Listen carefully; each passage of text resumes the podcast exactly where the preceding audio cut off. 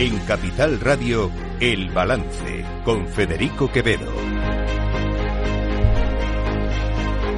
Señoras y señores, buenas noches, bienvenidos este martes 13 de febrero de 2024, son las 8, una hora menos en las Islas Canarias, escuchan la sintonía de Capital Radio, les invito como cada día que nos acompañen aquí en el balance, eh, les vamos a contar toda la actualidad de esta jornada hasta las 10 de la noche, acompáñennos en este día mundial de la radio. Eh, quería empezar por ahí, obviamente. Eh, sé que no es eh, nada novedoso, porque hoy todos mis compañeros en esta emisora y en el resto de las emisoras, pues lo primero que hemos hecho ha sido felicitarnos.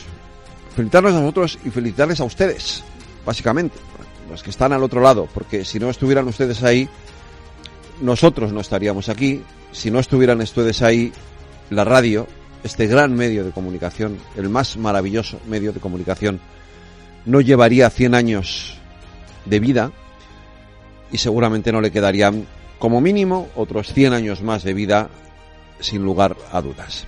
Así que gracias por estar ahí, gracias por acompañarnos todos los días, desde por la mañana hasta por la noche, desde se levantan ustedes con Luis Vicente Muñoz eh, hasta que más o menos se acuestan conmigo y con la programación que venga después cuando nos vamos eh, a las 10 de la noche. Gracias por acompañarnos con Rocío Arbiza Mercado Abierto, con Edu Castillo, con todos los que hacemos, con Laura Blanco, con todos los que hacemos eh, posible esta, esta gran emisora de Capital Radio un día tras otro con Miguel San Martín, en fin, no voy, a aceptar a todos porque si no, no, tendría tiempo para hacerlo. Quiero referirme hoy a, a una cuestión, ya lo he dicho más veces en este monólogo, en este editorial que hago todos los días cuando empiezo el programa, lo he dicho más veces, en política no vale todo, no puede valer todo. No vale que una prófuga de la justicia mienta descaradamente mienta descaradamente y diga que el Partido Popular quiso entablar una negociación con Esquerra Republicana de Cataluña o entabló una negociación con Esquerra Republicana de Cataluña a cambio de la investidura de Alberto Núñez Fijo. No, no vale todo en política. Miren, yo conozco a Carlos Floriano, es amigo, y además lo digo claramente, es amigo mío. No es verdad, es una mentira tremenda. ¿Vale? No es verdad. Un saludo en un pasillo, un saludo en un pasillo con un diputado de Esquerra Republicana de Cataluña no es una negociación. Y no se planteó en ningún caso en esos términos, más allá de la ironía de la panda, si me apoyas, pues a lo mejor te doy algo a cambio. Ya vale, ya basta. Y sobre todo, ya vale de que otros hagan caso a estas cosas decía, lo ha explicado muy bien lo que pasó la presidenta de la Comunidad de Madrid, Isabel Díaz Ayuso. O sea, que una prófuga de la justicia que ahora mismo está escondida en otro país dice que un diputado en un pasillo una tarde de verano le dijo, de verdad que estamos a eso. Eh, en fin, que no sé qué credibilidad puede tener lo que diga esa mujer. No tiene ninguna credibilidad. Por eso lo tremendo, lo terrible de todo esto es que el gobierno el gobierno que debería de enfrentar estas cuestiones con seriedad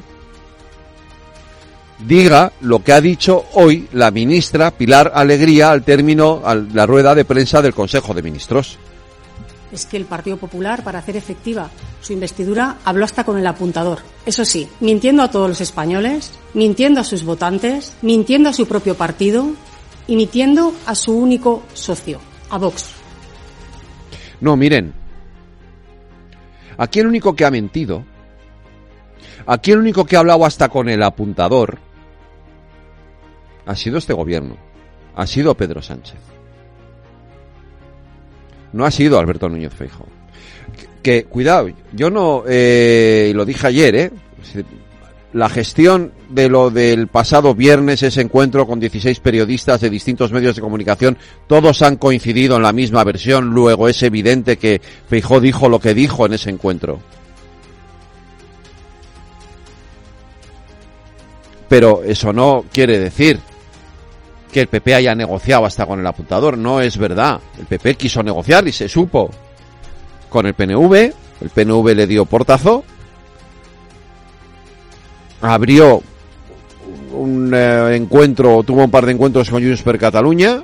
Le pidieron la amnistía y el PP dijo que no. Esto es así. Luego podremos decir, podremos explicar las razones si queramos. Pues les dijeron que no porque, porque era imposible pactar la amnistía y al mismo tiempo tener los votos de Vox. Bueno, ya sabemos. Yo, conociendo como creo que conozco a Alberto Núñez Fijó, me cuesta mucho, me costaría mucho creer o creerle capaz de pactar una amnistía. Ni siquiera a cambio de una investidura. Me costaría mucho. Si lo hiciera, tendría que eh, en fin, tendría que venir aquí y eh, reconocer mi error. Pero me costaría mucho creerlo. Lo del indulto, yo ya me he explicado, yo he dicho que yo estaba a favor. Así que a mí no me sorprende. Porque en determinadas circunstancias, y efectivamente, si el, el ansia o el deseo o las ganas o la voluntad de intentar llegar a un acuerdo que solucione el problema latente en Cataluña, todos yo creo que lo, tiene todo político que se precie.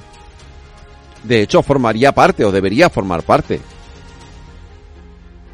de la, oferta de, un, de cualquier político que quiera servir a su país. Evidentemente es un conflicto, hay que solucionarlo. ¿La vía es esta de la amnistía? ¿La vía es hacer lo que quiera el independentismo a cambio de siete votos? No. Esa no puede ser la vía. Y a la hora de hablar de mentiras, de falsedades, a la hora de hablar de quién negoció con quién, conviene recordar, y conviene recordarle al gobierno, lo que decían antes del 23 de julio. Fíjense lo que decía, por ejemplo, la que desde hoy es presidenta del Consejo de Estado, la ex vicepresidenta del Gobierno, Carmen Calvo. Cuando usted habla de que planteemos la amnistía, la única respuesta posible es que eso no es planteable en un Estado constitucional democrático porque sería suprimir literalmente uno de los tres poderes del Estado, que es el judicial. Que a usted no le gusta, que no le parece bien, que intentan romper la Constitución, que se cometen delitos a partir de semejantes actos, es lo que hemos vivido. No lo repitan pero lo pueden repetir porque la plenitud de la democracia española se lo permite. Se lo ha permitido usted esta tarde aquí y yo lo he podido escuchar.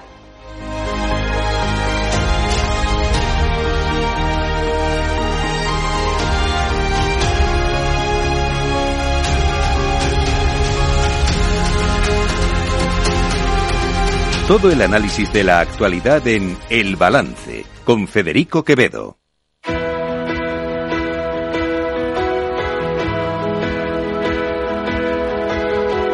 Las noticias de El Balance con Federico Quevedo, Aida Esquirej y Lorena Ruiz. Aida Esquirej, buenas noches. Buenas noches. Lorena Ruiz, buenas noches. El Consejo de Ministros ha ido aprobado avales a la compra de vivienda con los que liberar el mercado del alquiler. El Consejo de Ministros ha aprobado 2.500 millones de euros en avales para la compra de la primera vivienda a menores de 35 años y familias con menores a cargo. Con esta medida, el Gobierno espera que muchos ciudadanos que están atrapados en el mercado del alquiler, que cuentan con empleos estables y salarios dignos, pero no con ahorros suficientes, puedan acceder a una primera vivienda y saliendo así del mercado del alquiler. La ministra de Vivienda, Isabel Rodríguez, ha defendido la medida que el Ejecutivo ya anunció en mayo y señala como objetivo que no se tenga que destinar más del 30% del salario al pago del alquiler o la hipoteca. Nos estamos dirigiendo a personas jóvenes, pero también a familias con hijos a cargo. Se trata de personas que teniendo un empleo estable, que habiendo visto incrementado su salario, que teniendo un empleo también que le aporta esa estabilidad, tiene la decisión de fijar su residencia en una determinada ciudad y también su decisión de adquirir una vivienda. Pero que por la situación del mercado hipotecario, por falta de recursos y de ahorros previos, no puede acceder a la misma. Lo han hecho pese al rechazo de Sumar, que asegura que esta medida se ha puesto en marcha en otros países y no ha servido nada más que para que promotoras y bancos hagan más dinero. Además, la vicepresidenta segunda del Gobierno y ministra de Trabajo, Yolanda Díaz, cree que esta medida provocará una subida en el precio de la vivienda y aboga por regular los precios abusivos, construir vivienda pública y frenar la especulación. Es evidente que el fomento eh, de la compra de vivienda, además eh, amparado con el aval del 20% de, de, capitales de, rentas públicas, bueno, va a tener un impacto probablemente de seguir eh, subiendo el precio de la vivienda. Por tanto, manifestamos una discrepancia. Críticas también desde Podemos, que denuncia que la medida ya se ha puesto en marcha en las comunidades del PP y que parece extraída de la banca, y más en concreto de la presidenta del Banco Santander, Ana Botín. El diputado y portavoz adjunto de la formación en el Congreso, Javier Sánchez Serna, señala que la iniciativa supone dar dinero público a las entidades financieras. Desde Podemos queremos mostrar una vez más nuestro rechazo a esta medida.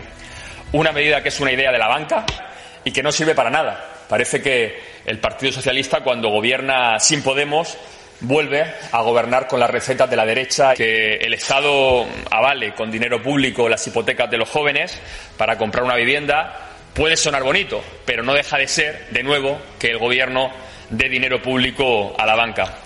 Tampoco convence a la Asociación de Usuarios Financieros que considera que son un subsidio encubierto para los promotores e insiste en promover un parque de vivienda pública para los jóvenes. Además, a su fin considera crítico que, estos préstamos ICO se otorguen libre de vinculaciones con bonificaciones de precios en forma de seguros y otros productos y recuerda la experiencia de los avales para las pymes que se dieron en la época de pandemia. La ministra de Vivienda además ha reiterado que el índice de referencia para controlar el precio de los alquileres en zonas tensionadas va a estar listo en febrero y ha asegurado que para su elaboración se han inspirado en la medida que aplicó Cataluña en cuanto a la fórmula matemática para su cálculo. También ha anunciado que se va a intervenir el mercado del alquiler turístico, donde el precio está disparado. Consejo de Ministros también ha aprobado la senda de déficit y el proyecto de ley de movilidad sostenible. El Gobierno ha aprobado este martes el proyecto de ley de movilidad sostenible cuya tramitación parlamentaria decayó por el adelanto electoral y que obligará a las empresas a contar con un plan de movilidad en el plazo de dos años para garantizar que los trabajadores tienen fórmulas sostenibles de acudir a su centro de trabajo o, si no las hay, soluciones de transporte colectivo u opción de teletrabajar. Será para empresas en las que haya más de 500 trabajadores o 250 por turno. El ministro de Transporte, Óscar Puente, ha explicado que su aprobación está vinculada al plan de recuperación y es un hito a cumplir para seguir recibiendo desembolsos de los fondos europeos y para avanzar en la descarbonización. Esta ley lo que pretende es que esté nuestra movilidad a la altura de las infraestructuras que hemos conseguido, ¿no? Y para ello pues son necesarias las medidas que se implantan en esta ley que cuenta con 109 artículos y unas cuantas disposiciones adicionales y bueno, que yo creo que supone desde luego un paso adelante muy importante para la descarbonización y para la introducción de la movilidad como un derecho eh, social. Puente ha recordado además que el pago por uso de las carreteras no figura en la ley, aunque sí que permite a los municipios poder poner peajes en el interior de los municipios urbanos. Ha explicado que fue algo que se negoció con la Unión Europea y que ha sido sustituido por el compromiso de trabajar en que el transporte de mercancías por tren alcance el 10% frente al 4% actual. Hoy el Consejo de Ministros también ha aprobado una nueva senda de estabilidad idéntica a la tumbada la semana pasada por el PP en el Senado, con lo que pretende avanzar en los trámites previos a la elaboración de los presupuestos para 2020 que el Gobierno quiere presentar lo antes posible para, dice, que el país avance en el crecimiento y la creación de empleo. Pilar Alegría, portavoz del Ejecutivo. Seguimos trabajando sin perder un minuto para contar cuanto antes con unos presupuestos que permitan que nuestro país siga en esa senda de crecimiento y en esa creación tan positiva de empleo. El Estado se reserva un límite de déficit del 2,7% del PIB, las comunidades un 0,1%, los ayuntamientos un 0% y la seguridad social un 0,2%. Y el Gobierno ha convocado a los agricultores mientras siguen las protestas. En otra nueva jornada de protestas, la octava de los agricultores, el Gobierno ha convocado a organizaciones agrarias este jueves a una nueva reunión en la sede del Ministerio de Agricultura. Además, mañana se reunirá el Pleno del Observatorio de la Cadena Alimentaria. La vicepresidenta tercera y ministra para la Transición Energética, Teresa Rivera, ha destacado la importancia de las reuniones del Ejecutivo con el sector y muestra su apoyo a las reivindicaciones. Creo que en el Gobierno hemos eh, querido estar siempre muy atentos a las necesidades del campo y las necesidades del campo son las necesidades de una vida y una retribución digna, un respeto para con todos los agricultores, una capacidad de preservación de su actividad no solamente hoy o mañana, sino durante mucho tiempo y eso requiere el ser coherentes desde el punto de vista de la legislación ambiental, la legislación laboral, la legislación de condiciones de vida y de servicios en nuestros, en nuestros pueblos. Mientras se suceden los bloqueos en Cataluña y otras zonas del país, en Barcelona han accedido al principal mercado de la ciudad, Mercabarna, aunque sin llegar a bloquear su actividad, algo que sí han logrado en el puerto de Tarragona, que ha visto reducida un 83% la entrada y salida de mercancías. También han cortado autopistas en Andalucía. Además, los transportistas, transportistas autónomos y pymes agrupados en la Plataforma Nacional para la Defensa del Transporte han desconvocado el paro indefinido al que habían llamado este fin de semana, mientras que las empresas españolas de de la acuicultura han aprobado adherirse a las protestas de agricultores y ganaderos contra la burocracia y las políticas de la Unión Europea. El gobierno cierra filas con Marlasca, mientras que el Partido Popular pone fecha para su reprobación en el Congreso y en el Senado, Lorena Ruiz. El Ejecutivo descarta cesar al ministro del Interior, Fernando Grande Marlasca, por la muerte de dos guardias civiles que fueron arrollados por una narcolancha el pasado viernes. La portavoz del Gobierno, Pilar Alegría, ha salido en su defensa asegurando que Marlasca está perfectamente capacitado para el desafío del narcotráfico. Este Gobierno siempre ha manifestado el apoyo y el reconocimiento a las fuerzas y cuerpos de seguridad del Estado, no solo en palabras, sino también en hechos. El ministro de Interior ha acreditado una trayectoria, un recorrido y un trabajo fuera de toda discusión. Estamos ahora en estos momentos frente a un desafío y si hay alguien perfectamente capacitado para hacer frente a este desafío es el ministro Marlasca. Alegría ha asegurado que el Ejecutivo seguirá trabajando en la misma línea que lo ha venido haciendo desde 2018. En Sumar han criticado la gestión del ministro, aunque eso sí han evitado pedir su dimisión. Más duros han sido en Podemos. Su secretaria general, Ione Belarra, ha afirmado que existen decenas de razones para que Marlasca no continúe en su puesto. Bueno, yo creo que hay decenas de razones para que el señor Marlaska no continúe en su puesto y digo más, creo que nunca tenía que haber sido nombrado ministro del Interior. El líder del Partido Popular, Alberto Núñez Fijo, ha cargado contra el presidente del gobierno, Pedro Sánchez, por no haber pisado Barbate tras la tragedia y ha vuelto a insistirle para que cese a Marlasca. La respuesta del gobierno es lamentable. No han pisado el lugar de los hechos. Han prohibido a sus compañeros vestir de uniforme en sus homenajes. El propio Partido Socialista ha tenido la indignidad de negarse a participar en los minutos de silencio por el asesinato de los agentes de la Guardia Civil. El presidente del gobierno en la, en la noche de luto estaba con un smoking en un festival de cine. Y por supuesto no han asumido todavía ninguna responsabilidad responsabilidad. Por tanto, lo diré de forma breve. Señor Marlasca, pida perdón y váyase. Señor Sánchez, pida perdón y cese. Ante esta situación, el Partido Popular ha registrado en el Congreso y en el Senado dos peticiones de reprobación a Marlasca por lo que a su juicio es su incompetente gestión en la lucha contra el narcotráfico en aguas del estrecho. También ha cargado contra el ministro después de que el fiscal general del Estado, Álvaro García Ortiz, asegurara que el ministerio no comunicó a la Fiscalía la desaparición de un grupo especial de guardias civiles para combatir el narcotráfico en Andalucía. Además, el PP ha denunciado junto con Vox y Ciudadanos que el PSC, Esquerra, Junts, Compromís y la CUP se han negado a convocar un minuto de silencio en memoria de los fallecidos, algo que desde el PSOE han negado. Esquerra Republicana ha declarado que Feijó les propuso negociar su apoyo a la investidura. Lo ha dicho la secretaria general de Esquerra, Marta Rovira, en Ser Cataluña, que sostiene que el Partido Popular envió al diputado Carlos Floriano para plantear una negociación con los republicanos de cara a la investidura del candidato conservador. A nosotros en el mes de agosto, después de las elecciones españolas, vino un diputado, Carlos Floriano, se dirigió a Teresa Jorda y nos propuso que negociáramos, que habláramos, que ellos querían conformar una mayoría y nosotros les respondimos que nosotros no hablamos con el PP. que nosotros no parlem el PP. Sin embargo, desde el Partido Popular desmienten estas declaraciones y aseguran que nunca han mantenido conversaciones con Esquerra en el marco de la investidura. Eso sí, admiten que Carlos Floriano comentó de manera informal a una diputada que deberían dejar gobernar a la lista más votada. Feijo ha acusado al resto de partidos de verter calumnias e insidias contra él y ha ironizado asegurando que mañana dirán que le ofreció el Ministerio de Defensa Otegi. No descartéis que mañana digan que le he ofrecido el Ministerio del Interior a Esquerra Republicana y el Ministerio de Defensa al señor Otegui. No penséis que esto no es posible. Llevamos una tras otra una insidia, una calumnia y otra más. Voz Pilar Alegría ha declarado que el Partido Popular habló hasta con el apuntador y ha denunciado que la mentira es el único proyecto político de los de Feijóo.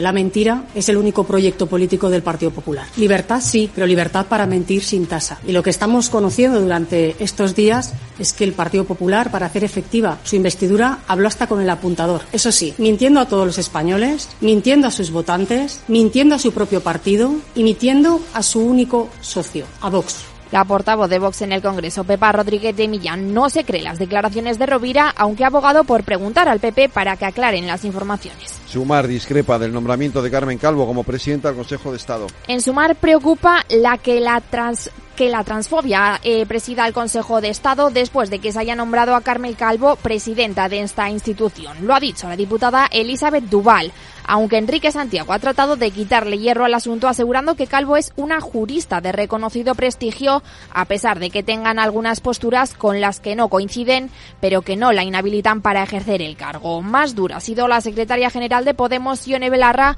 que ha criticado que el gobierno haya decidido premiar a una persona, dice que claramente ha defendido posiciones transfóbicas. Sin embargo, la portavoz del Gobierno, Pilar Alegría, ha señalado que Calvo cumple con todos los requisitos para ser la presidenta del Consejo de Estado y se ha mostrado convencida de que va a desempeñar una magnífica labor. Y en los mercados, Aida Esquire. El IBEX 35 y el resto de bolsas europeas se han teñido de rojo después de conocerse el IPC de Estados Unidos del mes de enero que se ha moderado menos de lo que esperaba el mercado, por lo que los inversores perciben que la bajada de tipos no será inminente. Dentro del selectivo español le sacan las alzas en Sabadell, CaixaBank y Bank Inter, mientras que en el lado de las caídas han liderado Solaria, ArcelorMittal y Celnex. Y terminamos en Latinoamérica, Lorena Ruiz. Terminamos en Brasil porque en lo que va de 2024 se han registrado más de 500.000 casos y 75 muertes por dengue.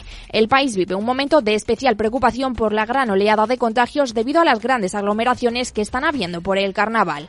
Además de los 75 fallecidos, las autoridades están investigando otros 340 decesos que también podrían ser consecuencia de la enfermedad.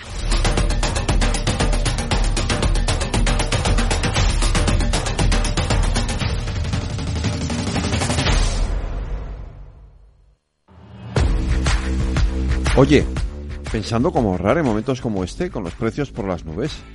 Y todavía no conoces XTB, una nueva forma de invertir pensada para todos.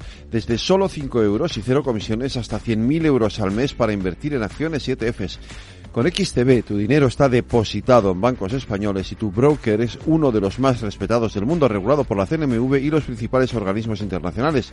Y con oficina propia en Madrid desde el año 2008. Entra en xtb.com. Recuerda, xtb.com. A partir de 100.000 euros al mes, la comisión es del 0,2%, mínimo 10 euros. Invertir implica riesgos.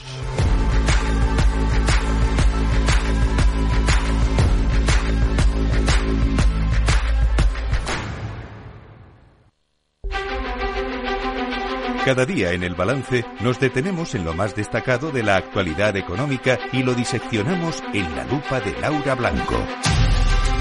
Laura Blanco, buenas noches. Buenas noches, Federico. Martes de subasta de letras.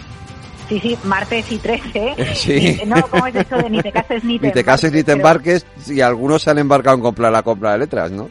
Sí, ¿Eh? ¿sabes lo que pasa? Esto Sí. tiene una cosa buena y es que son a tres meses. Tú en tres meses recuperas tu dinero, no hay ningún riesgo. Se dice que cuando tienes dinero en letras estás en liquidez, porque realmente en cuestión de tres meses eh, es un activo muy líquido, vas a recuperar tu dinero. Lo que pasa es que nos hemos quedado todos con la boca abierta Sí. porque pensábamos que ya no iban a seguir marcando máximos las rentabilidades de que da el Tesoro porque le prestemos dinero al Estado. Sí. Y a tres meses da un 3,7% y ha dado un 3,7% el tipo más alto desde el año 2011, Federico. Estábamos en plena crisis de la prima de riesgo con Cierto. Grecia cuando dábamos esas rentabilidades. Y esto viene a poner encima de la mesa dos cosas. A, que la banca sigue sin remunerar el dinero y el inversor, el minorista, porque ha habido una demanda de particulares brutal, ¿eh? Brutal, Eh, ¿no? por encima de 1.200 millones las solicitudes.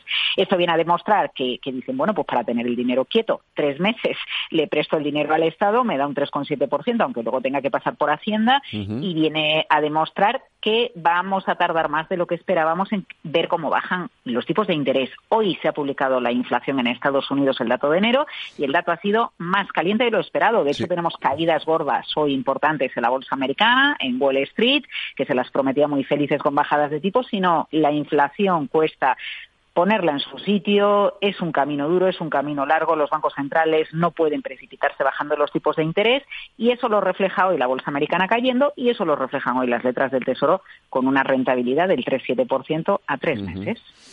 Pues eh, la buena noticia tiene también su parte, efectivamente, su parte, digamos, no tan buena. Eh, hoy el gobierno, eh, hablando de tipos de interés y de, y de cómo están las hipotecas, hoy el gobierno ha aprobado una medida eh, que se supone que viene a paliar o ayudar a, la gente a poder comprar una vivienda, que son avales ICO para las hipotecas. Sí, sí.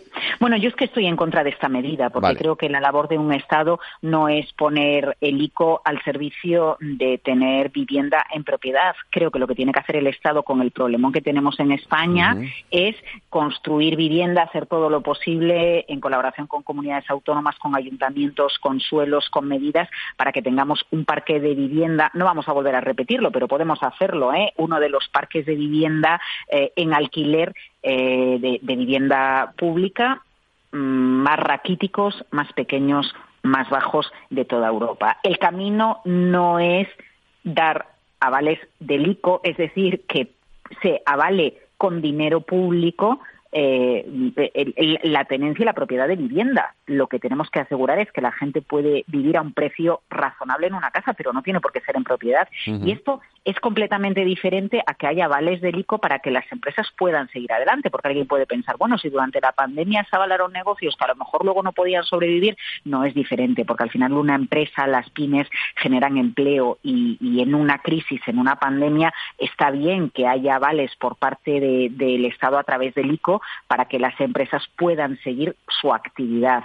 Lo que tiene que hacer el Estado es eh, asegurar las condiciones para que todo el mundo pueda acceder a una vivienda, pero no comprar una vivienda. Porque a determinadas rentas y a determinadas edades con dinero público se avala y alguien que tiene 37 años, por ejemplo, que, bueno, como los 37 son los nuevos 27, ¿no? ¿Por qué no se le- claro, porque no se le va a avalar con dinero público porque alguien tiene Sí, 37 claro. o 38 Ujú. años cuando a lo mejor ha llegado a tener un salario eh, que le permite, porque aquí la cuestión también es esa, a lo mejor en una ciudad de provincias, en una ciudad pequeña se puede, pero Federico, en una ciudad como Madrid o como Barcelona o como Donosti, por ejemplo, acceder a una vivienda es dificilísimo tengas la edad que tengas, ¿no? Eh, bueno, en cualquier caso, tenemos que apostar por un parque público de vivienda en alquiler y no por eh, contribuir con dinero público a avalar compras privadas de viviendas. Efectivamente, Laura Blanco, mañana más lupa aquí en el balance. Cuídate. Buenas, Buenas que mañana es el noites. día de los enamorados. Ay, sabrás es qué verdad. haces, ¿eh? Eh, Tú sabrás qué hacer. Pues me temo yo que poco voy a poder hacer, pero bueno. bueno, un godello. Eh, un go- eso sí, godello. un godello sí, me lo Claro, tomaré a tu un salud. ribeiro, y claro un que sí. ribeiro. Venga, bueno, noches. hasta luego.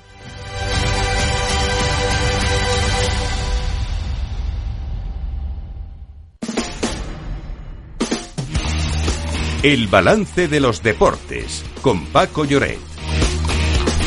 Paco Lloret, buenas noches. Hola Federico, saludos, muy buenas. A ver, rápidamente, a las 9, Real Madrid-Leipzig y Manchester City-Copenhague. Bueno, al revés, Sí. perdón, me equivo- eh, pues he los he dicho en el orden contrario, pero bueno, da igual. Correcto. En Alemania, Red Bull Leipzig, Eso es. que es un equipo, bueno, heredero de, la, de lo que Leipzig estuvo muchos años eh, con un equipo cuando era la RDA, el Lokomotiv, que llegó a ganar un título europeo eh, en los años 80, creo recordar. Pero bueno, eh, llegó una multinacional, eh, Alemania se unificó cuando cayó el muro de Berlín. Tienen un equipo que ahora mismo es quinto en la Bundesliga, pero evidentemente en este cruce el favorito por muchas razones es el Real Madrid. Aunque va, aunque va con bajas, porque Bellingham sigue tocado eh, y tiene, está un poquito, tiene el medio centro ahí un poco descompensado el, el- el equipo de Ancelotti, ¿eh? Pues mira, eh, Lunin en la portería, los laterales creo que son reconocibles, Carvajal Sí. y Mendy, eh, no hay, hay novedad. Eh, hay un central que es Nacho y el otro improvisado es Chouameni. En el centro del campo pues están Camavinga, Cross y Fede Valverde. Arriba eh, Brahim, que es el que suple la baja de Bellingham junto a Rodrigo y Vinicius. Y en el equipo alemán te destaco fundamentalmente dos jugadores. Uno lo conocemos, es español, internacional, Dani Olmo, eh, lleva el número 7 y el otro es Xavi Simons, un jugador también muy, muy interesante. El partido empieza a las 9 y en efecto el otro duelo para mí muy compensado es entre el, el, campeón, el Manchester City, que visita la capital danesa para enfrentarse a una de las revelaciones del torneo, como es el equipo del Copenhague, por cierto, en un campo donde hay un ambiente magnífico. Pues eh, esto es hoy. Mañana tenemos más, eh, tenemos a la Real Sociedad. Mañana tenemos a la Real Sociedad que juega su partido contra el Paris Saint Germain. Eh, fíjate, ahora mismo lo que, de lo que más se habla es de las instrucciones que ha dado la Real Sociedad a sus eh, seguidores para evitar problemas con los hinchas radicales del equipo parisino, que son eh, los he visto, eh, bueno, pues eh, precisamente no demasiado civilizados y sobre todo les han advertido, hay 2.000 seguidores de tierras mañana en la capital francesa y que eviten una línea de metro para no cruzarse precisamente con los seguidores del Paris Saint-Germain. Mañana... Sí, sí, confiemos en que no pase nada. Que la jornada se completa con un partido en Italia, en Roma, entre el Lazio y el Bayern de Múnich, también en principio con pronóstico muy favorable al equipo germano, que es otro de los eh, favoritos.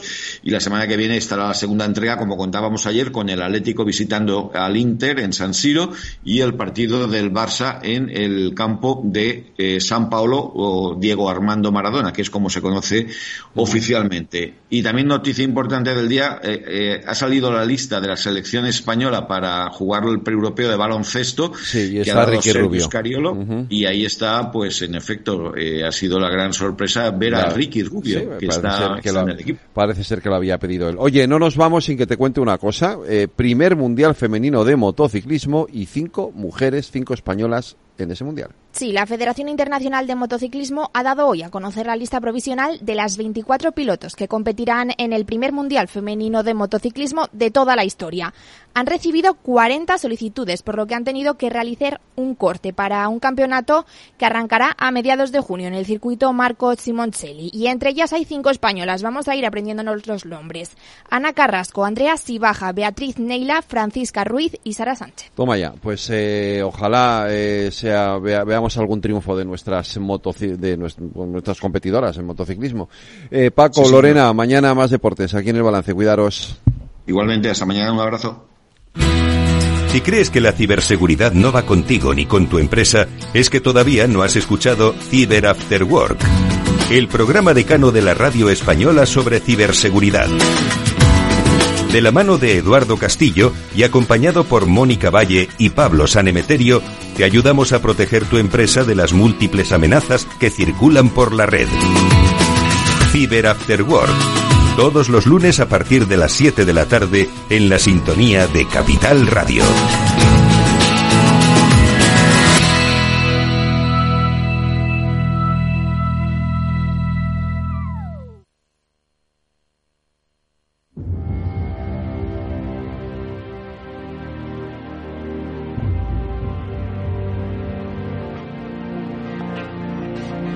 Los martes a las ocho y media en el balance nos vestimos de gala para recibir los debates Transforma España. De la mano de Eduardo Serra y moderado por Federico Quevedo, todas las semanas dedicaremos un espacio a reflexionar y debatir sobre aquellos asuntos que contribuyan a transformar el futuro y hacer del nuestro un país mejor. Eduardo Serra, buenas noches. Buenas noches, Federico. Reyes Escolano, buenas noches. Buenas noches, Federico. a ver, Eduardo, eh, es que Reyes me ha dicho, no, le quiero presentar yo. Claro, que me hace ilusión. Vale. A ver, explicarme de qué vamos a hablar hoy. Hoy vamos a hablar de la transformación de las relaciones entre personas y organizaciones. Una cosa muy interesante que cuenta, nos cuenta Alex Payete. Vale. Y Alex, voy a contar un poquito cómo, qué ha hecho en su vida, que es bastante Intensa. Sí. Eh, Alex comienza eh, como en publicidad, ¿no? Y después de trabajar en, en, agencias como el Intas y del Vico, pues se muda a Miami a trabajar en Bates Latinoamérica. Y en paralelo desarrolla su labor como periodista, cubriendo eh, entrevistas de gente, de esa gente que te hubiera gustado entrevistar en la vida. Y dices, ¡ay, qué suerte! pues eso es lo que ha hecho. Y en 2001 se traslada a Buenos Aires, después a Nueva York y comienza a trabajar en Digital Partnership, que convierte en agencia multicultural del año. Y bueno, es elegido uno de los 30 eh, líderes a nivel mundial con menos de 30 años. Luego vuelve a Madrid a Lola, siendo el responsable de los éxitos de Magnum. Magnum, el los, todos los anuncios esos de Magnum que hemos visto en la tele y que nos hemos derretido, bueno, pues eso. y, y, lo posiciona como mejor marca del mundo y en el 2012 decide reinventarse, se, se va a, otra vez fuera, se va a Stanford, hace un grado en innovación y vuelve a fundar Picnic. Picnic, que es lo, donde está él actualmente como, como director de estrategia o superjefe de estrategia, eh, es una consultora estratégica de marca que ayuda a las organizaciones de cualquier tipo a descubrir su propósito para convertirlo así en una brújula operativa del presente y futura. Así que nada, aquí damos la bienvenida a Alex y a Eduardo, por supuesto, y vamos a tener, yo creo, un programa súper interesante. Pues Alex, muchísimas gracias por acompañarnos aquí esta noche. A vosotros. Es un placer de verdad. Y Eduardo, eh, introdúceme el tema.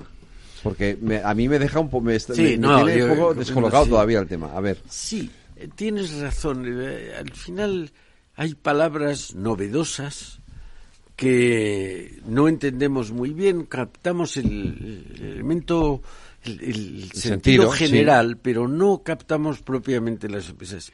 Eh, hablaba Reyes de transformar eh, relaciones entre personas y organizaciones. en, derecho llamamos personas físicas, las personas naturales, hombres y mujeres, y personas jurídicas a las que los, antiguos decían la persona ficta o representata.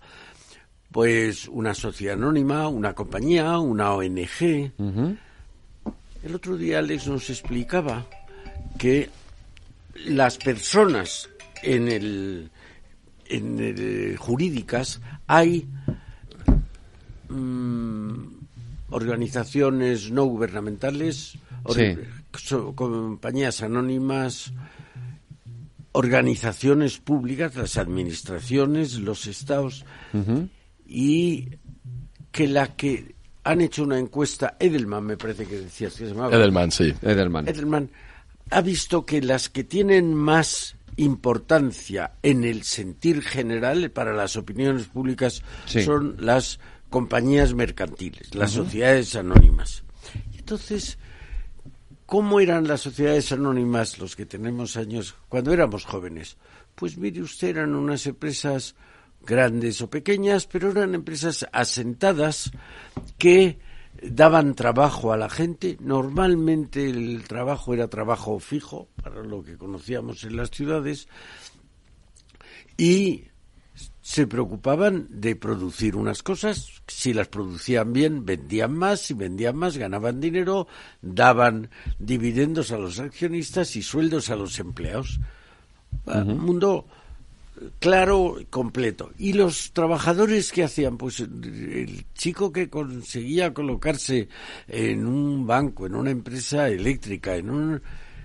su aspiración era estar allí toda la vida. Y tanto que comentábamos que se daban unos relojes a los que cumplían 20 o 25 o 30 años en la compañía. Eso hoy es literalmente impensable, tanto para las para los trabajadores, donde no solo no duran 20 años, sino que eh, naturalmente exigen un, piden, quieren un buen sueldo, pero no solo eso, cada vez hablan más de las condiciones de trabajo, el ambiente de trabajo, y las organizaciones se están dando cuenta que o bien se preocupan no de satisfacer al accionista, de satisfacer al accionista y al empleado y al cliente y al regulador y a las administraciones públicas o les va a ir mal la cosa. Y yo creo que lo que contaba Reyes de Alex es que se ha hecho un experto o el experto que tenemos en España de el propósito. ¿Y qué es el propósito? Que las compañías convenzan a sus trabajadores, a sus clientes, a sus accionistas, de cuál es el sentido de la empresa. No es si el sentido de la empresa es ganar dinero, es mucho más difícil que se gane la confianza de esos que llaman los ingleses stakeholders, que si convencen de su propósito, de su objetivo. Por eso creo que podríamos dedicar el programa a hablar de cómo está cambiando esa relación entre empresas y trabajadores en el, en el mirando en el foco de, de verdad qué es el propósito, el sentido, el objetivo de cada empresa, más allá del común que tienen todas las empresas, que es ganar dinero. Y si no tienen ese, van a perder dinero y se van a morir. Pero además de ganar dinero, hoy es imprescindible hacer otras cosas y eso es lo que intentábamos hablar hoy. Alex, pues oye, eh, espera una cosa, un momento. ¿Por qué nos empeñamos en llamar stakeholders a lo que toda la vida hemos llamado eh, agentes. agentes? Agentes.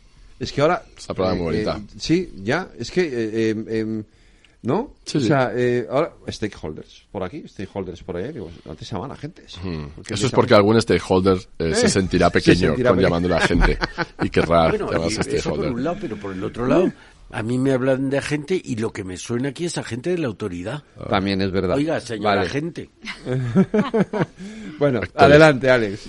Bueno, me ha encantado escuchar también la introducción. Gracias, eh, Reyes y, y Eduardo. Yo creo que eh, lo que estamos viviendo también es un, es un momento fantástico para trabajar en una compañía, porque es un momento donde eh, la gente es bastante más consciente del poder que tienen las compañías eh, y en un contexto donde hay una absoluta transparencia, cosa que antes no había. Y creo que esto es donde las compañías han pasado de ser unas cajas negras a ser unas cajas de cristal, donde todo el mundo puede ver cómo una compañía opera y cómo trata a sus empleados. Hoy hay acceso a toda esa información y, y- y en, un- en una, en, una, en una sociedad tremendamente conectada. Entonces, creo que esto eleva el nivel de exigencia por parte de las, desde, desde las personas hacia las compañías porque demandan más. Demandan más porque saben que ahora las compañías pueden hacer mucho más. De hecho, la pandemia fue una grandísima demostración de esto. En la pandemia vimos todos como grandísimas compañías eh, cambiaron, incluso reorientaron su producción para fabricar geles, para fabricar material, cómo trataron a los empleados. Todo el mundo vio que cuando, cuando quieren pueden, ¿no? Sí. El reto Cierto. es estar a ese nivel. Entonces, creo que lo que ha cambiado básicamente es que antiguamente, en la era 1.0, estábamos en la era de la lógica, donde tú decías, mi producto es mejor, y con eso valía. ¿no? Cuando ya todos los productos eran iguales, pasamos a la, a la era, no de la lógica, sino de la emoción, donde decías, mi marca te hace sentir mejor, ¿no? Eh, y eso, pues funcionaba durante un tiempo hasta que la gente pudo ver que eso en el fondo muchas veces, a veces era maquillaje, se estaba exagerando ciertas virtudes.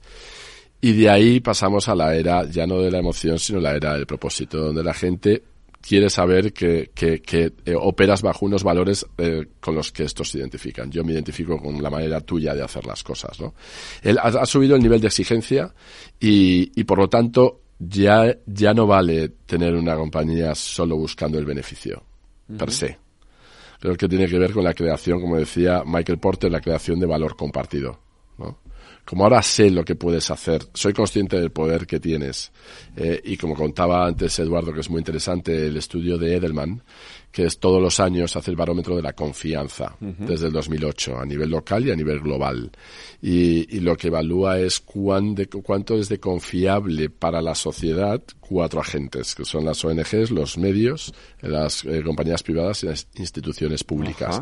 Y en los dos últimos años las compañías privadas han salido por delante de todos. Porque junta dos variables, que es cuánto eres de competente y, y cuánto eres de ético. Obviamente en éticos las ONGs están por encima, Ah, pero vale. no son tan competentes. Y esto es las dos variables. ¿no? Entonces, eh, se les concede más competencia y ahora el reto es pasar de ser competente a ser confiable. ¿no? Y ahí es donde, donde estamos. Estamos en un momento maravilloso donde por primera vez las compañías siempre tuvieron un propósito y es algo que hablábamos. ¿no? Toda compañía nació con un propósito. Lo que pasa es que antes no era necesario compartirlo. Antes no era necesario, pero toda compañía, como bien decía Eduardo, el propósito, como es una palabra que se ha utilizado muchísimo, nosotros lo que hablamos es, como bien ha dicho él, la palabra sentido. Y hacemos la pregunta a las compañías de Vale. qué sentido ¿Qué tiene sentido que tú, tiene? Vale. que tú- que- Ujú. qué sentido tiene que tú existas o qué sentido tiene trabajar para ti. Y la respuesta para nosotros está en la palabra cambio. ¿Qué cambio quisiste generar cuando naciste? Porque todas las compañías nacieron para cambiar o mejorar. Yo no conozco ninguna compañía que haya nacido para ofrecer lo que ya había. Vale. Exactamente lo que ya había. Y puedes mejorar el precio, no es Aunque mejorar el sea mundo. muy parecido, eso es más barato. Pues más barato, ya estás, o sea, na- nadie lanza exactamente lo que ya Es existía. decir, Pepsi lanza lo mismo que Coca-Cola. Lanza, lanza otra propuesta, porque las categorías, y, y no es exactamente igual. Bueno, ya obvio, porque nadie tiene la receta de Coca-Cola. Vale. La fórmula de Coca-Cola. Pero nadie, o sea, la yo no, yo no, yo no conozco ninguna compañía que haya lanzado algo que existía exactamente igual, con el mismo nombre, mismos beneficios, mismos atributos y mismo precio. Uno de los grandes teóricos del capitalismo, Schumpeter, hablaba de la destrucción creativa. Ah. Cuando tú creabas una empresa con un producto, había empresas que se quedaban destruidas porque se quedaban obsoletas. Mm. Eh, en ese sentido, el cambio es el motor de la actividad económica. Pero si hay empresas que compiten en el mismo, vamos, en un, en un segmento similar o parecido Claro. o, o igual. Sí, sí, de hecho, de hecho, la, la manera de diferenciarse no es intentar ser mejor, es intentar Claro. ser diferente. Tienes que ser diferente. O sea, en- intentar proponer exactamente lo mismo, la clave es buscar la diferenciación. Y muchas veces la diferenciación te la da el cambio que estás intentando generar, que es, Es decir, distinto de la en- competencia. En el ámbito de la moda, por ejemplo, Sí, se copia mucho. muchísimo. Sí, sí. ¿Dónde está entonces el sentido? Bueno, el sentido a lo mejor es democratizar las tendencias de la moda y ayudar a que gente que no tiene, no puede pagar ciertas tendencias ahora sea más accesible. Claro, es, Lo que intentas cambiar es la accesibilidad, no el diseño. y, y, por tanto, si rebajas el precio eres más accesible. O sea, siempre hay un cambio. Y el cambio, repito, no tiene que ser cambiar para mejor, es cambiar para diferente. Vale, para ser distinto del resto. Claro, eso. Vale. Entonces, en ese sentido, que por eso la palabra sentido nos gusta mucho, ¿no? Que tiene que ver con, con, con la palabra cambio. Esto aplica tanto eh, a, a- a la, a cómo ha cambiado la demanda tanto para ciudadanos como para empleados. ¿no? El hecho de que tú como compañía eh, tengas que tener un propósito, esto de cara a los empleados, por ejemplo, es fundamental si volvemos a la palabra cambio, porque en el fondo la gente no quiere formar parte de una cultura corporativa, la gente quiere formar parte de un cambio. Es decir, ¿qué hemos venido a cambiar aquí? Porque las compañías le dan la posibilidad a la gente de cambiar lo que por sí solo no puede cambiar, básicamente. Y cuando queda muy claro qué es lo que estamos cambiando aquí, eso es pegamento corporativo y cultural. Si está muy claro a qué hemos venido a cambiar, ¿no? Y, eh, y por eso hay que dejarlo, por eso, por eso es importante compartirlo. Antes no.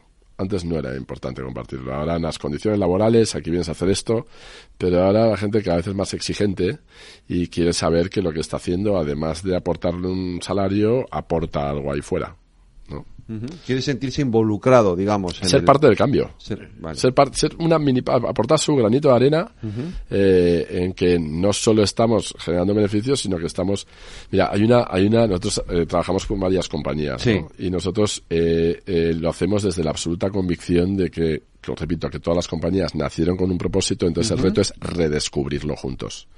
Y en ese redescubrimiento pasa por eh, aceptar que para que eh, nos vaya bien es importante que a la sociedad le vaya bien. ¿no? De hecho, tenemos un mantra maravilloso que es de un, de un viñetista que se llama Oxymorons, que dice, hacer crecer te hace crecer.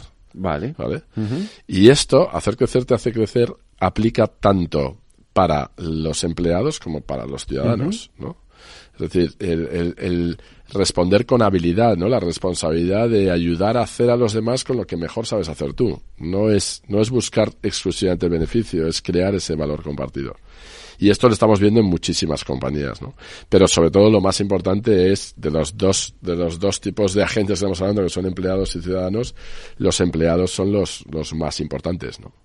Que esto es algo que se olvidan también muchas compañías. Ujú. Eh, propósito, sentido. Objetivo. Propósito, sentido, cambio, objetivo. Cambio y objetivo, vale. Exacto. Exacto. ¿Y, esto, y cuál- y cu- y- y cómo se llega a ese último paso? pues mira, es, es, es muy bonito porque se llega a través de eh, dos ejercicios que tienen que ver con buscar verdades de la compañía y conectarlo con verdades humanas. Es conectar, es conectar la razón original por la que naciste sí. Con las necesidades actuales de la sociedad. Es básicamente volver a hacer relevante lo que siempre te hizo único. Es de, es de alguna manera, es un viaje al alma de la compañía maravilloso, que a veces hay que hacer arqueología, porque hay compañías que a lo mejor tienen una verdad, o todo lo contrario, hay compañías que tienen tantas verdades que le parece que todas son importantes y hay que hacer renuncia, que es la esencia de la estrategia, no la renuncia. Entonces, es ir al alma de la compañía y luego contemporizar su relevancia, es decir, recontextualizamos hoy por qué esto puede ser relevante hoy y luego convertirlo en su brújula operativa, convertirlo en que la brújula colectiva es lo que nos guía a todas las decisiones. ¿no? Y es un viaje. Eso es ¿Todo esto es igual en todas las empresas, en todas las organizaciones empresariales? ¿Ninguna se, se desmarca de, digamos, de este, de, este camino que estamos marcando? No, esto es, esto es verdad en todas las empresas. Lo que, lo que es desigual es la manera de abordarlo. Porque no todas las empresas están dispuestas a tener un viaje de honestidad y transparencia radical. No interesa. Hay ciertas compañías que no interesan. Eduardo. Bueno, yo creo que todo lo que está contando Alex de alguna manera es, de eso que aquí hablamos tantas veces, que es el, devolver el humanismo al mundo de la economía, ¿no? Es decir, hacerlo más cercano al, al espíritu, al, a los valores humanos, ¿no? que en el fondo es, yo creo que es el humanismo. Pero también tiene una relación con algo que hemos debatido, que es, hemos vivido, sobre todo los más viejos, mucho tiempo en un mundo de escasez. Yo vengo ahora mismo de una reunión en el colegio donde estuve, que una persona que se ha hecho muy famosa, que es Aito García Renés, jugador y entrenador de baloncesto, nos ha estado contando a compañeros del... Y decía, dos o tres veces lo ha dicho, claro, entonces, como éramos pobres, bueno, pues los campos de baloncesto no eran cubiertos, estaban al aire libre. Eso es eso es algo que a una bueno esto todavía sigue pasando eh sí no no pero que a una persona joven se le hace más extraño cuando les dices ahora los videojuegos y nosotros jugábamos a las chapas y al guá y al taco. Bueno pues eso es más difícil. Pero eh, de alguna manera vivíamos en un mundo de escasez. Y estamos pasando a vivir en un mundo de abundancia. Sí. Donde eh, ahí, bueno, pues ya la preocupación empieza a ser el despilfarro. Porque no, la preocupación no era el aprovisionamiento, pero ahora ya hay suficiente aprovisionamiento. Aunque no esté, no hablo de distribución, ¿eh? pero ya el mundo está viviendo una época de abundancia y por tanto el trabajador aspira a algo más que a un sueldo para sobrevivir y la empresa tiene que aspirar a algo más que a ganar dinero porque si no, no, no conseguirá ni ganar dinero. Pero yo te he preguntado antes por la actitud, o sea, por, si todas las empresas eran igual, te pregunto por la actitud. ¿Todos los trabajadores tienen también esa actitud? ¿Todas las personas tenemos esa actitud? No, no, ni mucho menos. No. Eh, creo que las, eh, las más fieles a las empresas son las que realmente están alineadas con, con lo que están cambiando y con los valores de esta compañía. Hay otras, lo que habla mucho, que me gusta muchísimo de Tomás Pereda, de la Fundación Más Humano, él habla mucho del turismo laboral, del turista lateral, laboral, ¿no? Y él creo que el turista eh, laboral precisamente no tiene esta actitud, no tiene esta actitud de querer formar parte del cambio, porque querer formar parte del cambio es lo que fideliza de verdad en las compañías, ¿no? eh, y hay gente que simplemente va probando y lo que va buscando es una serie de condiciones económicas y laborales que le permitan hacer otras cosas que le llenan más que lo que hace. Entonces no todo el mundo tiene, no todo el mundo tiene esa actitud. Y, y volviendo a lo que decía Eduardo de la abundancia, que me encanta porque es verdad que hemos pasado de la era de la escasez a la era de la abundancia, de ahí la necesidad de tener un consumo bastante más sostenible y responsable en todas las categorías y hacerlo en serio y evitar el greenwashing, como llaman, y perdonar el anglicismo. Eh, esto lo explicaba muy bien. Hay un, hay un uh, antropólogo americano que se llama Barry Schwartz que tiene, eh, tiene un libro de una, de, una, de una charla maravillosa en TED y lo que hablaba era de que eh, el exceso de opciones es la fuente de ansiedad para las personas, porque siempre vas a sentir que podías haber elegido mejor. Él lo llama el FOMO, que es un anglicismo para hablar de Fear of Missing Out, que es el miedo a perderte algo. Entonces, cuando tienes muchas opciones, te genera siempre la duda de que podías haber elegido mejor. En la era de la escasez no era así, ¿no? Sí, y esto tiene relación con algo que hemos hablado en este programa muchas veces, que es el... Hay una frase del Quijote que lo dice muy bien, es mejor el camino que la posada. Goethe lo dice más filosóficamente, es mejor caminar con esperanza que llegar. Cuando el año 56 llegó la televisión, bueno, a ver si se tenía televisión o te ibas a ver la televisión a casa de un compañero de clase que sus padres tenían televisión. Ahora tenemos 80 canales a nuestra disposición y hay más gente que ya no hay nadie que aspire a nada de la televisión porque ya no se espera, es que se tiene, ¿no? Mm. Ya se está en la posada y no se hace el camino. Mm. Pues eh, mm, empresas, personas, propósitos, sentidos, cambio, hemos dicho, Y objetivo. y objetivo. Pero, ¿cómo está influyendo todo esto? Es decir, ¿solamente afecta a las empresas? Hemos hablado antes de empresas, de ONGs, de organizaciones, de, fundaciones. ¿En todo este tipo de organizaciones se, plan- se plantea ese mismo camino? Sí, yo creo que todas las organizaciones que tengan un impacto simplemente con su operación, ya puede ser una startup, puede ser una fundación, una fundación mucho más. Una fundación. La diferencia con fundaciones eh, eh, y con este eh, con compañías, con organizaciones de este tipo es que son nativas de propósito. Nacieron con la intención de tener un impacto positivo social. Esa es la diferencia. ¿Un partido político también? Sí, quizá el problema del partido político quizá es que no puede comprometerse a largo plazo. Nosotros en Picnic no trabajamos ni para casas de apuestas, ni para compañías de tabaco, ni para partidos políticos. Porque estamos convencidos de que el trabajo que hacemos es una brújula a largo plazo que conlleva eh, ¿no? una responsabilidad para comprometerse y a pesar de que no recoja resultados al cabo de un tiempo. Y Sí. en política, lamentablemente, lo que se busca son resultados más a corto plazo y mm, la gente no, no, no tiene la posibilidad de planificar a 10 años. Pero no debería ser así. Quiero decir, eh, la idea, en principio, entiendo que la intención de un partido político, de un, de un político, eh, eh, la, la ambición debe ser cambiar un país, cambiar las cosas a- no a medio, no a corto Más plazo, sino a largo directamente plazo. que ¿no? las empresas, porque se Claro. dirigen a la globalidad. Pero lo que dice Alex es que por su estructura lo que pretenden no es eh, cambiar eh, un- una idea, sino lo que pretenden es tener el poder. Y luego ya veremos qué es lo que hacen con ese poder. Y al, en ese camino por el poder, realmente casi siempre se traicionan tus valores originarios, ¿no? Y luego, además, yo creo que en política pasa algo, que están muchísimo más expuestos que el CEO de una compañía y, por lo tanto, se busca más el reconocimiento que el impacto real. Y porque es humano. Es humano. Entonces, lo que se busca son... Entonces, cuando buscas el reconocimiento tienes que, tienes que eh, demostrar logros. Y, y, los, y cuando tienes un propósito y una brújula y un sentido, los logros quizás son a medio o largo plazo.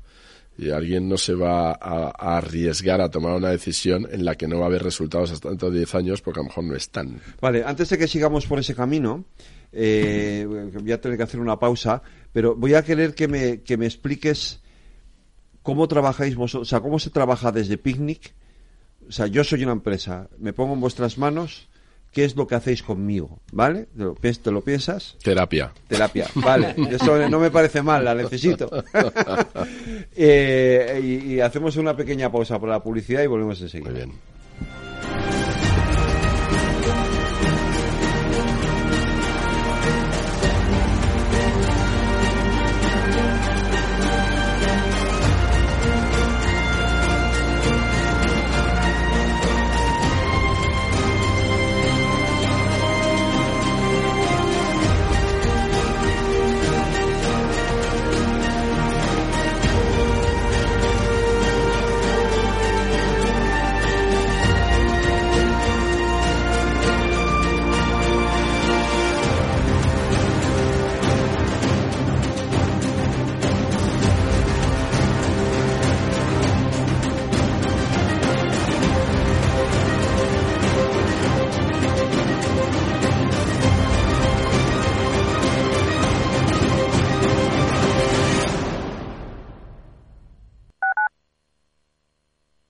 Capital Radio, Madrid, 103.2.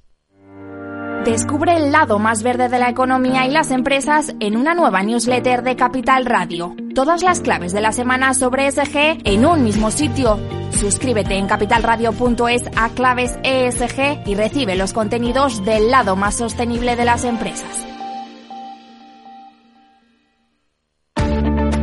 Si quieres adelantarte a los cambios económicos, digitales y empresariales, escucha After Work. El programa de Capital Radio para profesionales, pymes y emprendedores que te ayudará a entender el momento presente y a tomar decisiones para el futuro inmediato. De lunes a jueves, de 7 a 8 de la tarde, con Eduardo Castillo.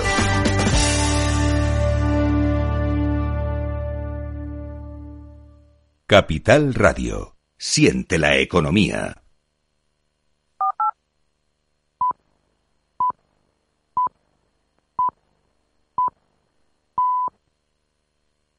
Transforma España.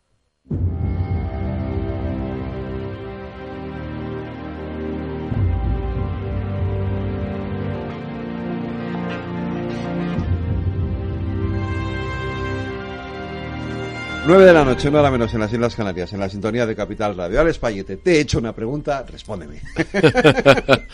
pues mira, cuando se acercan tiene que ver con que son compañías que tienen un problema de negocio importante, donde quizá la salud de su marca juega un papel fundamental y la comunicación no es suficiente para resolverlo. Entonces, lo que viene es, lo que viene es en busca de cirugía, no de maquillaje. realmente vamos a meterle mano porque estamos, estamos desenfocados y estamos perdiendo relevancia como compañía o competitividad. Vale. Entonces ahí lo primero que hacemos nosotros es, es eh, plantearles una, un viaje que requiere mucha involucración por su parte, son tres meses normalmente, y que en el proceso en sí hay valor, no es entregar un documento y una guía, en el proceso hay valor porque hacemos sesiones casi catárticas y terapéuticas donde hay que renunciar, porque para nosotros la, la, la, esencia de la estrategia es la renuncia, y hay momentos donde hay que renunciar y esas renuncias mejor hacerlas en grupo, en talleres, porque renunciar en grupo pues duele menos y compromete más. ¿Y por qué hay que renunciar?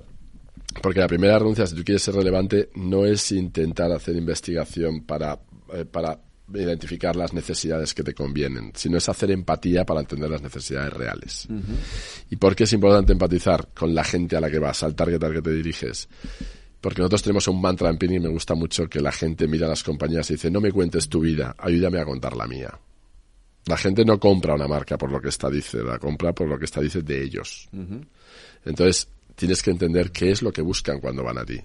Y en un ejercicio de empatía, les reencuadras la mirada completamente sobre su público objetivo. Y los empiezan a ver de otra manera. Los empiezan a ver como personas y no como consumidores. Eh, nosotros, te pongo un ejemplo, nosotros cuando trabajamos para marcas de refrescos o de cerveza, que trabajamos para varias, decimos, hay que empatizar con la gente cuando no tiene sed. Y se sorprendería lo que les cuesta, porque solo han investigado Lógico. De, de, motivaciones relacionadas al consumo de bebidas cuando la gente tiene muchísimas más motivaciones. ¿no? Entonces, el ejercicio de empatía ayuda muchísimo a ponerse en los zapatos de la otra persona sin juzgar. Y, y luego, a partir de ahí, una vez que hemos hecho otro ejercicio de empatía, vamos a las verdades de la compañía y vemos cómo tus verdades pueden conectar bien con esas necesidades reales. Y no necesidades de consumo, sino necesidades vitales, necesidades que la gente tenga. Y a partir de ahí conectamos aquello en lo que nosotros somos muy buenos con lo que la gente verdaderamente necesita. Y entonces lo que buscamos es el cambio. Es decir, ¿cómo vamos a mejorar la vida de la gente? ¿Qué cambio queremos generar en esta gente? Siempre hacemos la pregunta de ¿qué cambio queremos generar en quién? Y lo que debemos es cambiar la manera de sentir, hacer o pensar. Y a partir de ahí articulamos un propósito y una narrativa que se lo llevan como su brújula operativa, que le da un sentido unificador a todo lo que hacemos y decimos. Entiendo que eso significa empezar a hacer cambios dentro de la estructura de una empresa. Por ejemplo, mira, lo peor que puede pasar es cuando, mira, cuando terminamos, es muy bonito, porque cuando terminas el viaje, normalmente el CEO o la CEO, cuando lo ve, dice, es que esto ya lo sabía. Decíamos, esto es lo que no sabías que ya sabías de ti mismo, ¿no? Es como una obviedad muy reveladora. Es como esto, esto era, estaba ahí. Entonces, pero ahora que lo tienes articulado, el reto es evitar la tentación de hacer una campaña de publicidad. Porque no se puede proyectar hacia afuera lo que no ocurre dentro. El primer lugar donde tienes que demostrarlo es tu propia compañía, tu propia cultura. Entonces hay un rediseño organizacional a veces, un alineamiento cultural, Luego también revisitar tu portfolio de productos y servicios para ver cómo demuestran y tangibilizan este propósito y luego ya se lo cuentas al mundo. Pero la primera demostración es lo que eres y lo que haces. Entonces sí que tiene implicaciones de negocio importantes y organizacionales. La tiene, sobre todo porque cuando redescubres tu propósito, había una frase maravillosa de Mark Twain que decía, los dos días más importantes de tu vida son el día que naces y el día que entiendes para qué. ¿No? Pues ese día que entiendes para qué, que aplica para el don de las personas, cuando lo escribió Mark Twain, también aplica para las compañías. Cuando redescubren su para qué, es increíble las alas que despliegan. Y son conscientes que los, los, cambios que tienen que hacer son necesarios. Pero no va de contarlo fuera, va de vivirlo dentro y luego demostrarlo fuera. Y luego, por supuesto, contarlo. Yo soy un auténtico creyente en el poder de la publicidad. Vengo de la publicidad, he trabajado más de 20 años en publicidad, pero creo que no hay que empezar comunicando hay que empezar haciendo y luego, por supuesto, utilizar la publicidad para amplificar lo que has hecho. Publicidad como amplificador de una acción que merece ser conocida. No publicidad para maquillar una carencia que quieres tener escondida. Vale. Hay, un verso de Machado que quizá lo que explica Alex de la empatía, es decir, no hay que empezar comunicando, sino hay que empezar probablemente escuchando. Exacto y que dice, ese ojo que tú ves no es ojo porque te mira, es ojo porque te ve.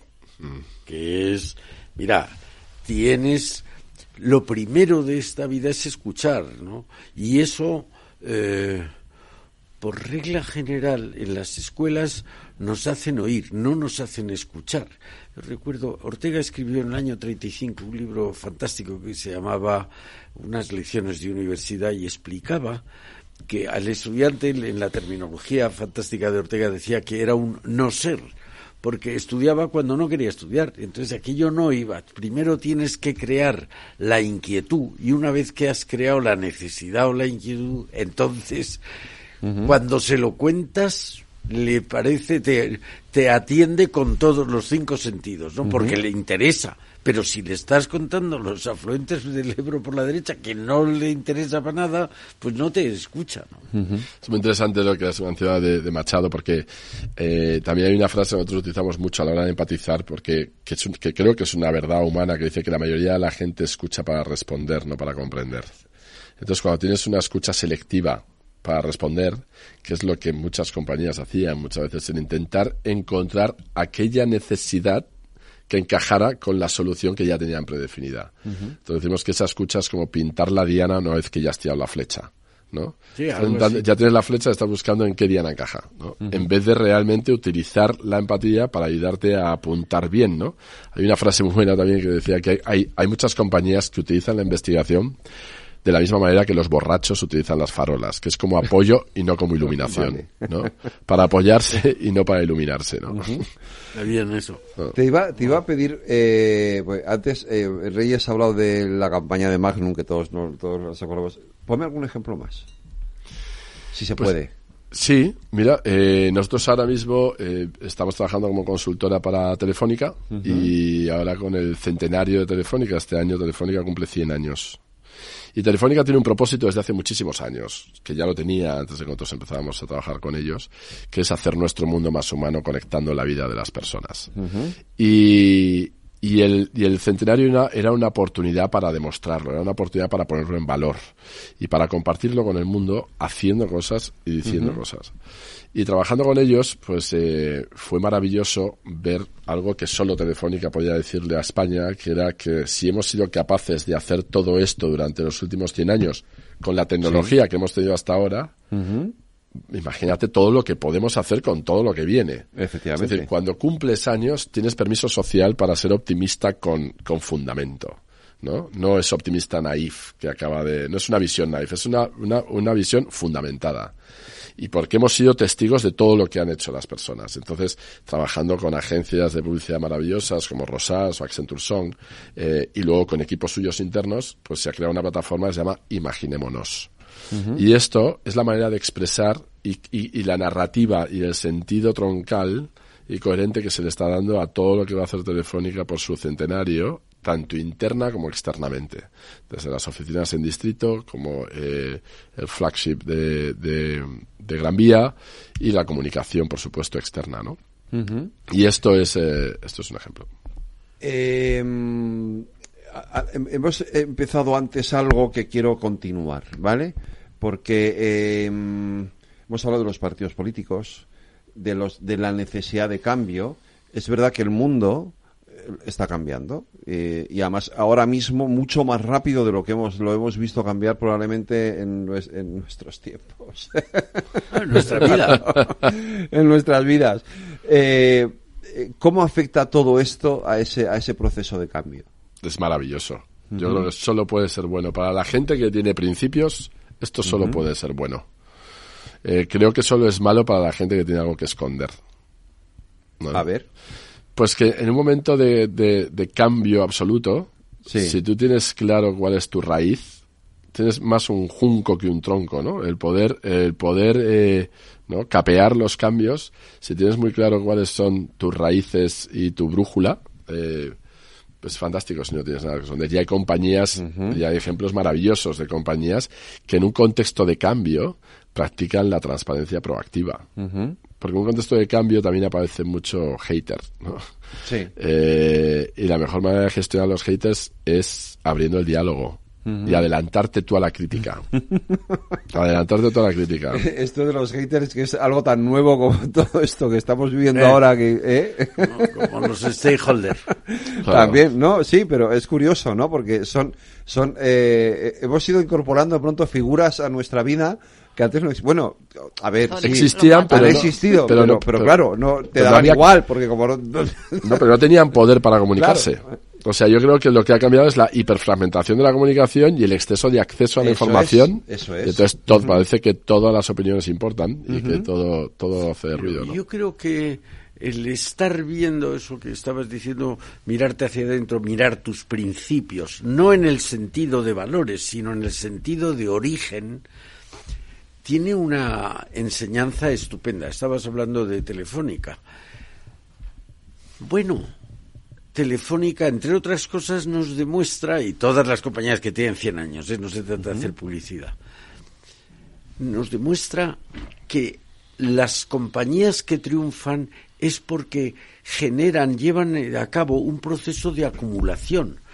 Oiga, hubo una época del hilo de cobre y hubo una época de la fibra óptica y hay una época de, oiga, va habiendo y no se trata de derrocar al anterior, se trata de hacer que el anterior se adapte a las nuevas circunstancias del mundo. Entonces, en un momento de cambio tan eh, fantástico como el que estamos viviendo, todas las compañías necesitan cambiar, no para cambiarse, sino para adaptarse a la nueva realidad social, ¿no? que es completamente diferente de lo que era cuando ellas nacieron. Eso es muy bonito. Mira, Michael Porter también eh, tiene, una reflexión que nosotros la utilizamos mucho porque sirve de foco, que es que las estrategias no cambian, lo que cambia es el contexto.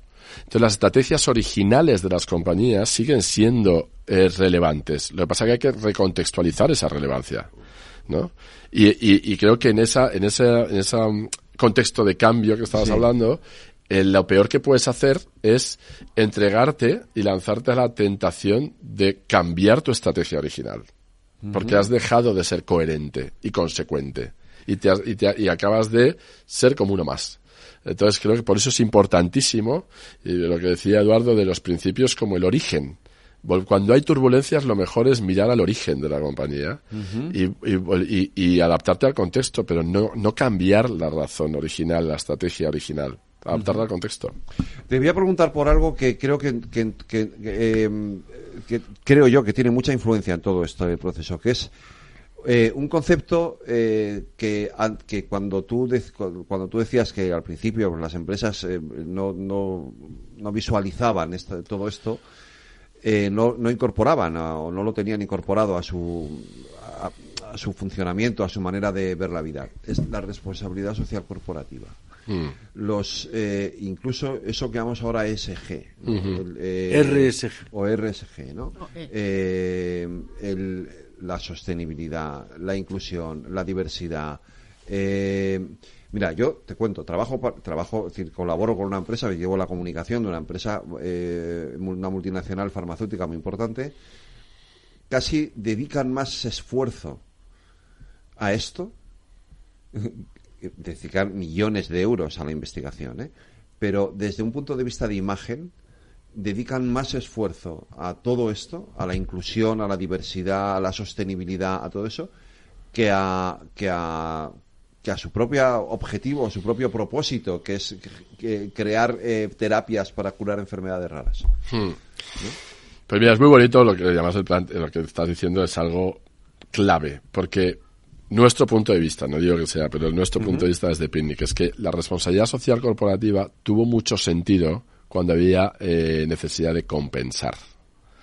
Eh, el cambio de, re- de responsabilidad social corporativa a propósito Sí. es que ha pasado de la compensación a la convicción. Antes la responsabilidad, de hecho la palabra responsabilidad es que tienes la responsabilidad de o devolver algo o compensar el impacto de tu existencia. Vale. Y por eso tienes la responsabilidad de compensar tu impacto negativo, Ujú. de alguna manera. Cierto. Y propósito es no es la compensación, es la convicción de generar un impacto positivo. Y la gran diferencia está en la verdad. Es decir, en la verdad, ¿qué es lo que realmente te importa si quieres volcarte con convicción, no con responsabilidad? Hay una frase maravillosa, una, una- un estribillo maravilloso de una canción de un grupo indie español que se llama Siloé. Sí, lo conozco. Y De- de- debemos de ser tú y yo los únicos que lo conocen. No, no. Y eh, la canción No, de la de verdad, verdad. Tiene, tiene una, pues el estribillo de esa canción es maravilloso. Dice, sería más fácil comenzar por la verdad Sí. que contar historias que nos puedan alejar. Es verdad. Y esta para mí es la esencia. Es decir, cuando una compañía eh, pasa de RSC a propósito, pasa de la compensación a la convicción, es porque está convencido de que hay una verdad que Sí. quiere poner en valor. Sí. Y que si tiene un compromiso de verdad con la diversidad, que sea verdad, que no sea maquillaje porque tiene patitas muy cortas y le Sí. van a pillar. Que haya verdad, que haya verdad. Y la verdad tiene que ver con compromisos. No Eduardo. sé, no sé si es una lucubración, pero las compañías europeas en los últimos 200 años, probablemente, o 150, han nacido con una maldición a priori, que era la eh, lucha de clases. Entonces, una empresa lo hacía un rico, o el que hacía la empresa se hacía rico y, por tanto, tenía que hacerse perdonar no solo su riqueza, sino la causa de su riqueza. Y entonces eso había que compensar. Nunca había oído lo que dices de la responsabilidad social, eh, pero me parece que tienes toda la razón. Mientras que lo otro, yo más que coherencia le llamaría autenticidad. Mire usted, Sócrates decía, sé lo que eres. O sea, Sí. no se trata, sino de lo que tú eres, sé eso, sé auténtico, no intentes engañarme, engañarnos y engañarte. Sé lo que eres, coño. Que eres. Yo creo que de alguna manera la- el mundo empresarial europeo, no el americano, por eso hay tantas diferencias, pero el mundo estaba siempre como eh, coartado. Es que yo no puedo decir esto porque yo tengo. No, no, usted, sea usted lo que sea. Otra cosa es, si usted es un sinvergüenza de origen, no intente disimularlo. Pero si no ese es el caso, y en lo que yo conozco el mundo real empresarial, no que la gente llama empresarios, pero el mundo real empresarial está mucho más constituido por gente honesta que por gente deshonesta. Otra cosa es los piratas, quienes llaman, se llaman empresarios para hacerse tapar sus vergüenzas. Pero yo creo que el mundo de la creación de la riqueza es un mundo mayoritariamente, ya digo, honrado y honorable y, y que mostrando su propósito, su origen, su Sí. está ganando puntos y no con la mala conciencia que hay que hacerse perdonar de la responsabilidad social corporativa. Es muy bonito. Hay, hay un libro de- del filósofo Javier Barraca, filósofo español, que habla de la estética, la ética de las organizaciones y sus dirigentes. Y en línea con lo que decía Eduardo, ¿no? Yo también he encontrado la mayoría de los dirigentes con los que hemos trabajado son muy buena gente, que Sí. quiere hacer las cosas bien y que quiere trabajar con coherencia. Y es, y, y es muy difícil trabajar con coherencia, ¿no? Muchas veces. eh, pero notas, cuando una compañía es coherente, hay una frase maravillosa que dice que el que tiene magia no necesita trucos. Claro. Y lo notas, lo notas. Hay, hay- cuando hay una compañía que fluye y es porque hay verdad, ahí hay una coherencia. En el libro de Javier Barraca lo que habla es la necesidad de que haya No una... le conozco a Javier. Javier Barraca es un filósofo español Sí. eh, que el, el- el último libro es este, el de la estética y la Ajá. ética de las organizaciones y sus dirigentes. Y es muy interesante porque es lo que habla de la necesidad de que haya una integración entre lo que eres y lo que proyectas. Y que cuando hay la ausencia de integración, cuando, cuando hay una ausencia de integración, erosiona la confianza de los empleados y de los, y de los, ciudadanos y, por lo tanto, fracasan las relaciones. Esa es la premisa. Es un fracaso de relaciones cuando hay una falta de coherencia, porque hay una pérdida de confianza. Y tiene que ver con eso, que, que, que cuando, cuando una compañía necesita mucho documento y PowerPoint para recordarse lo que es, en vez de simplemente tener, tener una brújula para sentir lo que son, ¿no? eh, fluye mucho mejor. Y es maravilloso. Nosotros tenemos la suerte de trabajar con compañías que fluyen de maravilla. Y porque hay verdad.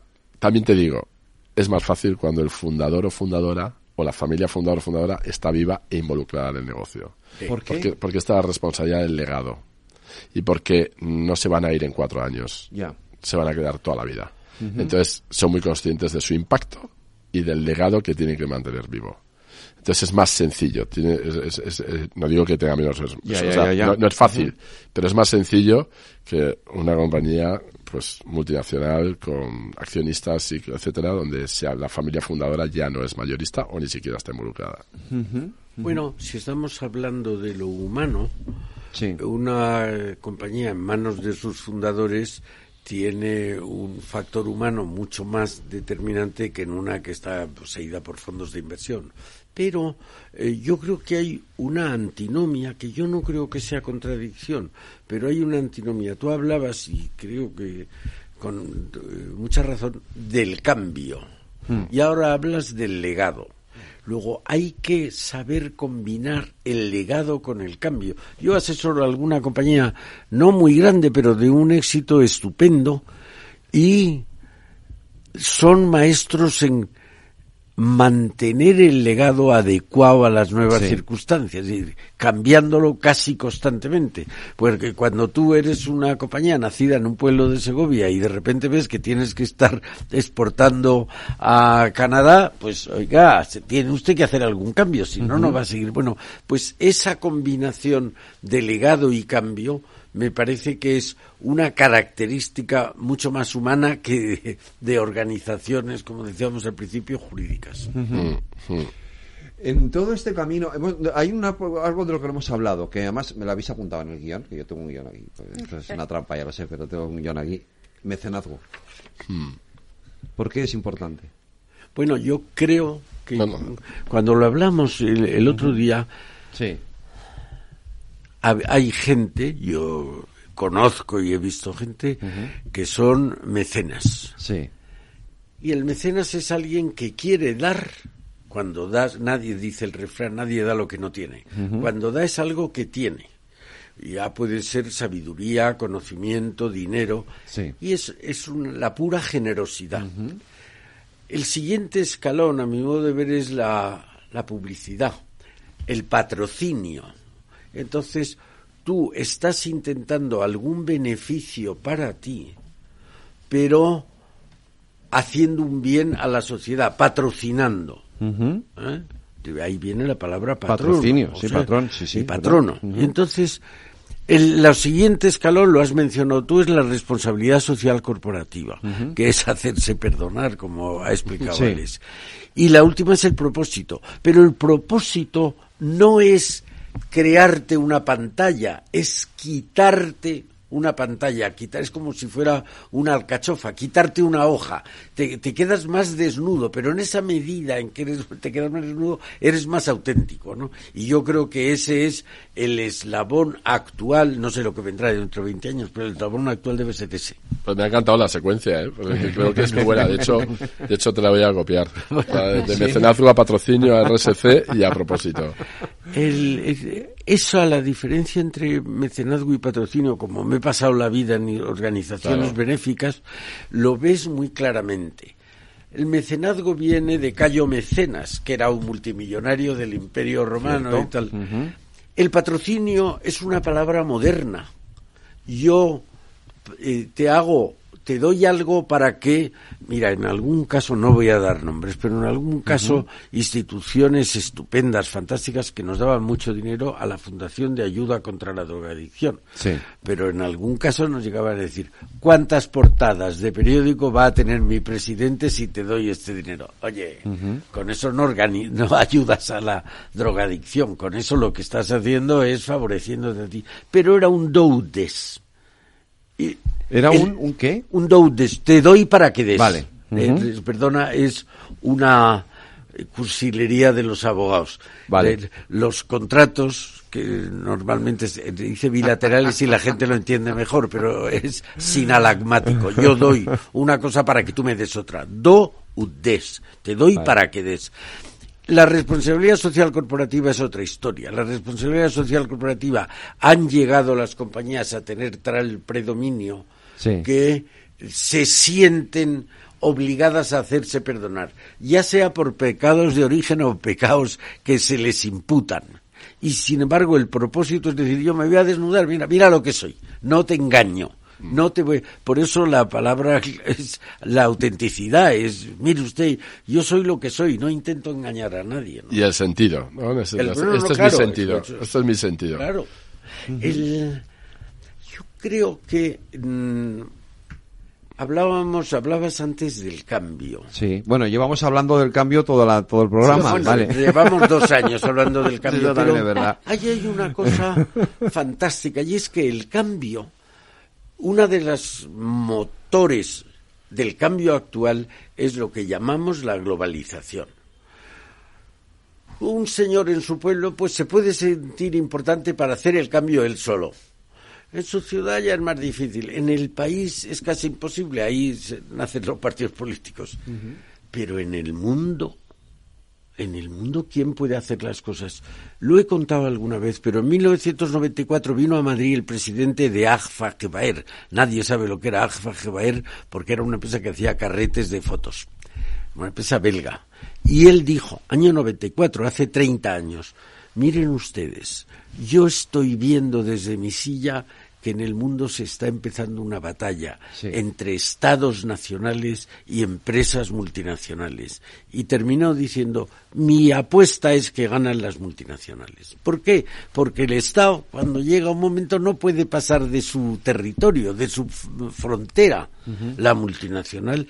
Yo estuve, y es una de las escenas que me ha eh, impresionado más en mi vida, en la India el año 79.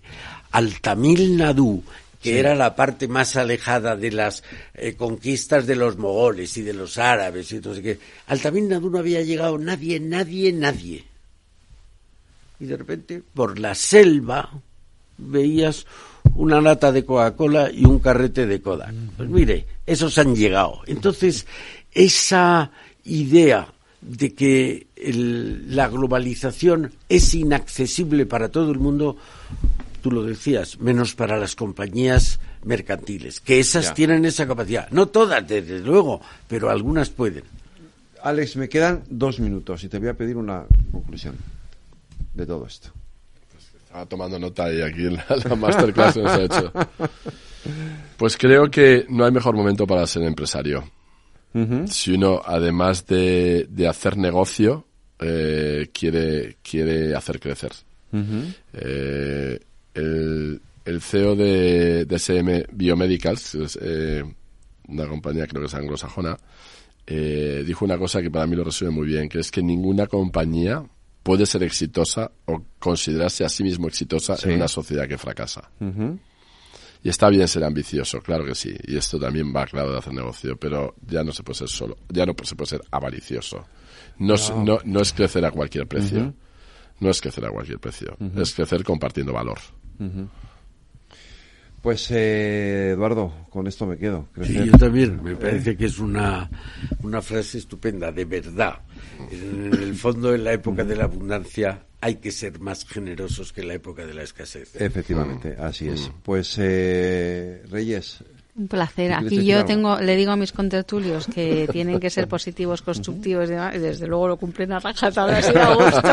Ha sido a gusto. Muchas gracias. Alex Payete, muchísimas gracias. Eduardo Serra, muchas gracias. Y Reyes, te espero la semana que viene, que tenemos Hombre, jóvenes, jóvenes que transforman, que transforman. España, en Sí, España. sí. Aquí estaremos de nuevo, otra vez, Venga. transformando España, cambiando el país. Muchas Muchas gracias. gracias.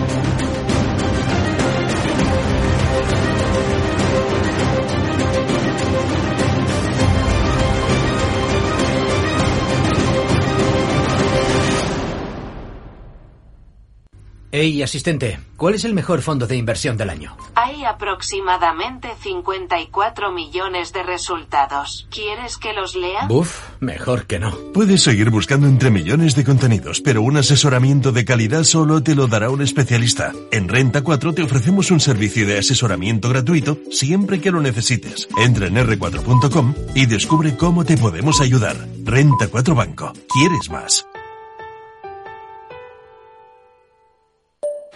Mario, que eso de que no te da tiempo a pillar el tren. No te preocupes, que lo he mirado y hay un tren cada hora. Así que nada, salsero, duchita fría, cafetito para la resaca y ya te estás viniendo que está tu ahijao y toda su clase esperándote. Niños, saluda al Tito. ¡Tito! En Renfe tenemos la mayor frecuencia de trenes de este país. Nadie te da más. No todos los trenes son como Renfe. Renfe, tu tren. ¿Qué es ir más allá? Con Arval podrás llegar donde te propongas de la forma más sostenible y asegurar un mundo mejor contribuyendo a la seguridad en carretera, al futuro de las ciudades y a la calidad de vida. Ser responsable sin tener miedo al liderar el cambio. Arval, la transición energética arranca aquí. Más información en arval.es.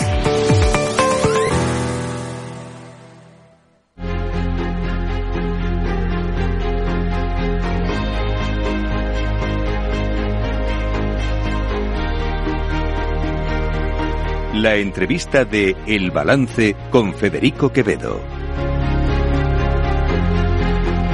Las nueve y media de la noche, una hora menos, en las Islas Canarias, en la sintonía de Capital Radio. A ver, les cuento. Ya se lo he dicho al principio. Hoy es el Día Mundial de la Radio. ¿Y qué mejor manera de celebrar este día para todos los que estamos aquí, los que estamos detrás de este micrófono, que hacerlo con toda una antena de oro de la radio, con toda una comunicadora en la radio, con alguien que además lleva un programa de radio y que eh, es una buena amiga, Esther Ruiz Moya. Muy buenas noches. Buenas noches, Federico. 100 Y años de radio, feliz día de la radio para ti también. Eh, 100 años. 100 años de la radio. Mira, yo hoy lo decía que, que la radio, como es esa señora estupenda, tiene la ventaja de que no envejece, simplemente cumple años. Pero sigue igual de joven. Por eso solo cumple años, pero no envejece. Pero es verdad que cambia. Sí, es que si no, como todos. Claro. Al final, si siguiera siempre igual, primero que no estaría tanta gente detrás de ella. Ten en cuenta que, que hace poquito leía un estudio que tres de cada cuatro españoles se informan, se entretienen, se divierten con la radio. Si no cambiara, mm, se hubiera quedado obsoleta. Entonces yo creo que es un medio muy vivo que pese a lo que se pueda pensar con esos 100 años, creo que se está renovando cada día. Fíjate, es curioso, eh, que los que llevamos ya mucho tiempo haciendo radio, eh, a ver, es verdad que hay mucho cambio, hay muchas cosas que cambian, ¿vale? Y ahora luego hablaremos de los podcasts y de la radio a la carta, etcétera, etcétera. Pero eh, cuando te pones delante de un micrófono, y yo te decía antes eh, fuera de micrófono, eh, yo, yo he estado en Antena 3 de radio. Ayer. Esto fue, hace- nada, fue antes de ayer. nada. Pero las sensaciones son las mismas. Sí, además yo creo que deben ser. Si no tienes ese cosquilleo, ese piloto que se enciende y esa cosita aquí, yo creo que algo falla. Entonces creo que eso se siente siempre por mucha radio que hayas hecho, por mucho micrófono que tengas. Creo que lo sientes siempre. Es más un micrófono igual que te cambia el estado de ánimo. Yo puedo tener un día malo, pero ves el micrófono, ves el piloto y además de, ese, de esos nervios es como, bueno, se ha pasado todo. Por lo menos el rato que estás en el micrófono. Por mal que estés, parece que te alegra la vida. Y luego, pues también el ser parte de otras vidas, que yo creo que, que eso es muy bonito. Y creo que, que, sí, que eso no lo debemos perder, Federico. Por muchos años que llevemos detrás de esto, ese nervio y esa emoción, ese cosquilleo, ese pellizco, yo creo que eso solo lo tiene la radio. ¿A ti te pasa eso? Que, o sea, se enciende el piloto, yo, porque a mí sí me pasa y además yo, yo lo flipo, porque digo, a ver, tengo mal día, tengo sueño, estoy agotado, no puedo más, tal. Se enciende el piloto y es como, me han, me han, cambiado el chip. Sí, sí, sí, sí. Yo por eso te decía, porque es absolutamente así. Además es que se te hace como, como el anuncio ese no sé de cuál es, pero que se ve como una cartera gigante, sí. una escala gigante. Todo el día está gigante. Pero en cambio llegas aquí es como un oasis de paz en el que, bueno, pues estás tú con quien estés al otro lado y ya está. Y de verdad que, que se te pasa. Es como ese momento de, de paz, como un paréntesis uh -huh. en la vida. Por mal que estés, esto es como, bueno, no está todo tan mal. ¿Cuánta radio ha hecho Esther Ruiz Moya? Pues mira, yo he hecho mucha radio porque he hecho mucha publi también uh -huh. en la radio. Es verdad. Uh -huh. Entonces yo empecé así y, y, pues prácticamente con un micrófono son algo más de 20 años. Uh -huh. Que eso decía yo, digo, al final, mmm, con la bully, lo bueno que tienes es que sales en todas las, las emisoras y bueno, pues con todos los comunicadores, porque, porque bueno, ahora sí que está muy de moda eh, que el comunicador sea prescriptor de lo sí. que anuncia. Uh -huh. Pero, pero bueno, pues antes eh, los momentos internos que conocemos ahora, sí. pues cuando yo empecé, por ejemplo, con Publipuntos, lo, la publicidad que hacíamos era así, era, claro. era una entrevista con el, con el comunicador. Entonces, uh -huh. pues comunicabas ese producto y te permitía estar, bueno, pues desde Luis del Olmo o Iñaki Gabilondo, que, que yo me asustaba, o sea, yo me veía pequeña, pequeña, pequeña hablando de lo que fuera, porque es como gente que, que admiraba muchísimo y que de repente estábamos hablando de lo mismo. Uh -huh. Entonces, bueno, pues para mí eso fue pura magia, el vivir la radio desde dentro, porque, porque yo radio es que mmm, yo no recuerdo mi vida, ni un día de mi vida sin, sin, sin radio. radio. Desde uh -huh. pequeña, en esos desayunos de correr, de venga, no llegamos, el cole, mi madre, no sé qué, tal y Luis del Olmo de fondo. Uh -huh. Entonces, bueno, pues yo no recuerdo. Entonces, poder vivir las radios de dentro o el ponerme delante de un micrófono y el, el poder transmitir, el comunicar, pues me parecía algo mágico y me sigue pareciendo algo mágico. Has pasado por todas. Bueno, pues he pasado por todas porque he hecho publicidad en todas. Ah. Entonces, bueno, pues pues sí que puede pasar por todas, porque mm, yo he dicho así, cuando, de, de, cuando tú lo haces no te uh -huh. das cuenta, pero cuando hay alguien que te dice, oh, pues sales por todas las emisoras, digo, ah, pues es verdad, sí.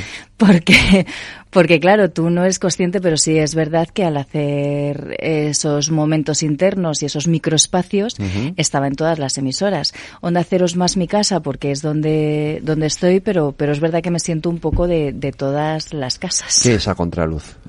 A contraluz es un momento de reflexión. Vale. De, de poner ese paréntesis que decimos entre uh -huh. tanto ruido, pues es un poquito esa reflexión que a veces necesitamos, esa parada que no tenemos, ese sentimiento que muchas veces nos da pudor expresar, esa emoción, es ponerle palabras a las emociones uh -huh. y a los sentimientos. Uh -huh. Un poquito de, de, todo también, porque eh, también hay un poco de reivindicación, de rabia, uh -huh. de al final las emociones no es solo emocionarte y llorar, sino que, que, tienes que pasar por todo. Entonces, pues ante las injusticias o, o bueno, pues ante lo que no nos gusta mucho, pues también es un poco de rebeldía. Uh -huh. ¿Y dónde lo podemos escuchar y cuándo? Lo podemos escuchar, lo podéis escuchar en, bueno, hoy en día con los podcasts. Solo Ahora con, hablaremos exactamente, de eso. Sí, sí. Solo con poner a contraluz en onda cero ya, ya sale ese espacio. Pero si no, las madrugadas de los lunes, eh, ahí estamos uh -huh. con ese espacio contraluz. En onda cero. Los podcasts. A ver, es verdad, claro, eh, yo te decía antes que para mí la radio eh, sigue siendo la misma porque al final te sigues poniendo detrás de un micrófono, sigues expresando las mismas sensaciones, las mismas emociones, pero ahora lo encapsulamos todo, o casi todo. Sí, es, pero porque es la, vi la vida que tenemos. Uh -huh. Ahora todo es a la carta. Lo comentábamos ahora antes, pero es así. Tú ves tele a la carta, series a la carta, te pegas un atracón de series, todos los capítulos de uno. Antes, acuérdate, era un capítulo semanal y estabas toda la semana... que estarte esperando la semana siguiente. Y ahora, pues te ves una serie en un fin de semana. Entonces, pero lo eliges. Cuándo verlo, con quién verlo y en el momento que tú lo quieres ver y, y luego además en el, el, formato que tú quieres, en el móvil, en la tablet, en la tele. La radio no podía quedarse atrás con esto. Pero sigue siendo radio, lo que pasa es que radio a la carta. Pero efectivamente tú eliges el momento mm, cuando escucharlo. Incluso mira pues a lo, mejor a mí pues me puede gustar mucho escucharte en directo en el balance pero a lo mejor también me gusta escuchar el editorial de Rafa La Torre en Onda Cero, pues tengo esa posibilidad de escucharlo después. Entonces, al final, si lo vemos como lo que es, pues se nos abre también muchas posibilidades, porque es escuchar mucho más que escuchábamos antes. Antes éramos como más fieles. Ahora, partiendo que la fidelidad. Mm, ya no es igual. Ya no, es igual. Vale. eso es meternos en otro jardín. Pero bueno, antes sí que es verdad que no cambiabas el dial o, eh, escuchabas una emisora de principio a fin y ahora pues tienes esa posibilidad de ese catálogo de, emisoras, de ese catálogo de, de, comunicadores y de escuchar lo que quieres y cuando quieres. Y al fin y al cabo los podcasts es radio a la carta. Lo que pasa que, bueno, pues que hay yo creo que un poco de saturación, porque todo el mundo tiene un podcast, mm, hable mejor, bien, mal o regular, tiene un podcast. Entonces, bueno, pero también quizá eso es una moda, es acercar la radio, tampoco hay que verlo o denostarlo, pues a lo mejor es acercar a la radio a personas que de otra manera no escucharían la radio. Y bueno, pues es una manera también de engancharla y quizá porque escuchan un podcast, luego se van a otro y te descubren, pues quién sabe tú has trabajado en publicidad. Esto hace que también cambie eh, los mensajes publicitarios y, no solo los mensajes, sino también las, el, cómo se dirige la publicidad a la radio. Yo es que creo que la publicidad, de la manera mejor que funcione, es integrarla, que la publicidad sea un contenido. Que no sea simplemente el venderte una cuña que se va a perder entre una emisión, salvo que que sea bueno pues una marca muy potente que, que, no le hace falta hacer marca porque ya la conoces. Pero cualquier otro producto se te va a perder en la emisora. Se te va a perder una cuña de, de 10 segundos, se te va a perder, salvo que sea muy impactante. En cambio, si tú integras la publicidad como un contenido, pues sí que va a hacer que prestes atención o te interesa o no te interesa, pero sí que es verdad que la, que, la manera de, o sea, o lo compartes o no lo compartes, o tú lo necesitas o no lo necesitas. Pero la manera de captar al cliente, al, al oyente y de engancharlo y que sepa de lo que le estás hablando es primero un contenido atractivo y, y generar y hacerla como un contenido, no aquello de, bueno, una pausa para publicidad y volvemos pues no. Pues que lo seguimos haciendo. Lo seguimos haciendo, pero y realmente y más aquí que estamos en una emisora comercial. Yo es que soy muy fan de la publicidad, pero eh, efectivamente, pero pero bueno, en una emisora comercial eh, yo he tenido alguna quieta discusión por eso, porque al final eh, no se puede denostar lo que paga eh, la publicidad, o sea, lo que paga las instalaciones, los sueldos, entonces hay que cuidarla un poco. Yo siempre digo, cuando corto, cuando digo, un momento, tenemos que hacer caja. Eso es, es que, venga, venga, que hay que pagar las que la luz, esto corre que vuela. Hay que pagar las nóminas. Exacto, hay que pagar las nóminas. Y están aquí que nos están friendo, pues vamos a hacerle un poquito de caja. Entonces yo creo que es bueno para el anunciante porque, porque tu producto se ve reconocido y se ve posicionado. Y lo, para el oyente porque es un contenido agradable. Y luego pues para para quien hace la radio. Es mucho mejor que no que le den, porque ahora hoy en día también el comunicador tiene que hacer mucha publicidad, pues si te pegan un tostón de una cuña que la tienes que leer, que hasta tú estás diciendo, menudo rollazo estoy metiendo, porque eso a veces pasa, yo, yo escucho y digo, pero, pero pues, si te dan ganas de cortar, normal. En cambio, si se, integra, si se integra, si se hace un contenido atractivo con un, pues lo que ahora está tan de moda, el storytelling, el, o el contarle la historia, o ponerle un poco de emoción, o, o contar el beneficio, no un producto lo bueno que es, no, ¿qué me va a aportar? ¿Qué le va a aportar a quien tengo al otro lado? El contarlo así, yo creo que es la manera de, que la publicidad funcione y no sea desagradable. Esto es algo que tenemos que interiorizar los periodistas, porque es verdad que yo vengo, por ejemplo, de un mundo en el que el periodismo y publicidad eran dos cosas absolutamente eh, opuestas, o sea, no, no te puedes meter en esto. Eso ha cambiado radicalmente. Es que yo creo, Federico, que, mm, que es que nos tenemos que adaptar todos a todo que es verdad que, que, antes como que se le evitaba en ciertas profesiones Y además, mm, como que estaban, por eso te digo de denostar, porque era como yo cómo voy a hacer claro. esto, ¿sabes? Yo soy el periodista, yo tengo que dar la información, yo pues las noticias, el- la última hora, tal. Como mucho pues una tertulia se suda, una cosa. Pero ahora eh, periodistas que solo hacían tertulias hacen entretenimiento.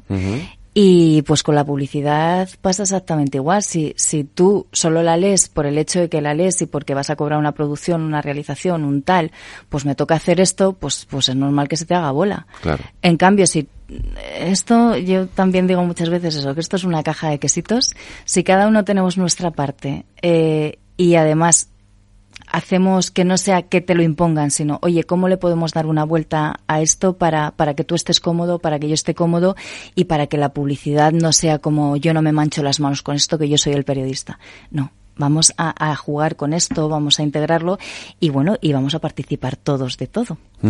Eso también, pues, porque claro, todo le podemos poner mucho romanticismo, pero es que las facturas nos llegan a todos. Sí, pero bueno, es verdad que en eso los periodistas Sí. hemos sido un poquito Sí, sí, em, sí. em, estrellitas. Sí, sí, eh, Y eh, no, hombre, no voy a hacer yo un anuncio, ¿no? Y al final, claro, que al final caemos, hemos caído todos haciendo anuncios. o sea, no- Claro, porque también ha cambiado eso. Claro. O sea, es verdad que, que eso antes no, o tenías una persona que se dedicaba solo Sí. a hacer la publicidad y ya está.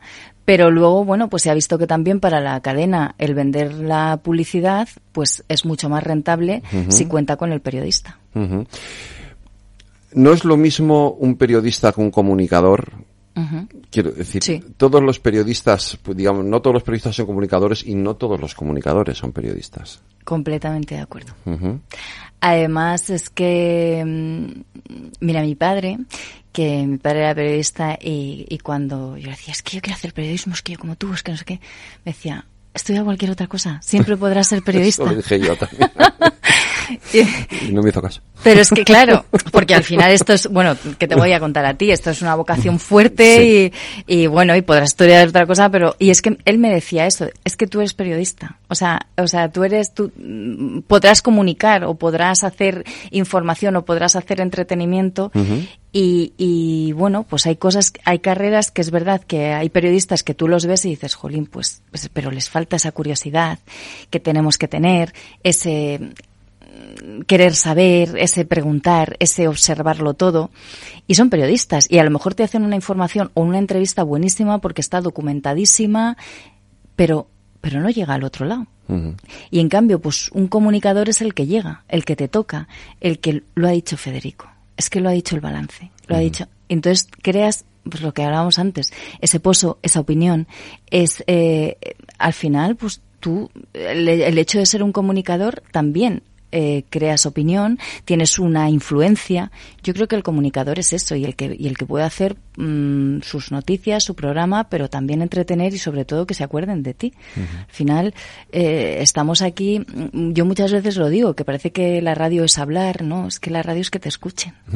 Es verdad, tienes razón. Quizá eso era lo que lo que más hacía eh, que, identificaras a gente como Antonio Herrero, como Luis del Olmo, como Iñaki Gabilondo, como Carlos Herrera, todavía, Sí. o- que les escuchas. Les escuchas. Además, Sina, por sí, eh, sí, hay comunicadores que desde luego son muy buenos, que, que llegan y creo que tienen esa influencia, ese crear ese estado de opinión. Y bueno, antes también, es que ahora todo está muy atomizado. Pero antes igual que teníamos la 1 y nos informábamos, o sea, era la tele que veías, pues es que antes la radio o era Luis del Olmo o era Iñaki Gabilondo. Sí. Entonces, o estabas con uno o estabas con otro, y sí que es verdad que la radio, eh, eh, ahora es que tenemos el móvil y te enteras de todo, pero antes si, si había una última hora, te lo decía la lo radio. decía la radio. Porque los periódicos tenían una edición y como mucho una vespertina, pero, pero la- tú te leías un periódico al día, eh, y ya te lo había contado la radio el día de antes.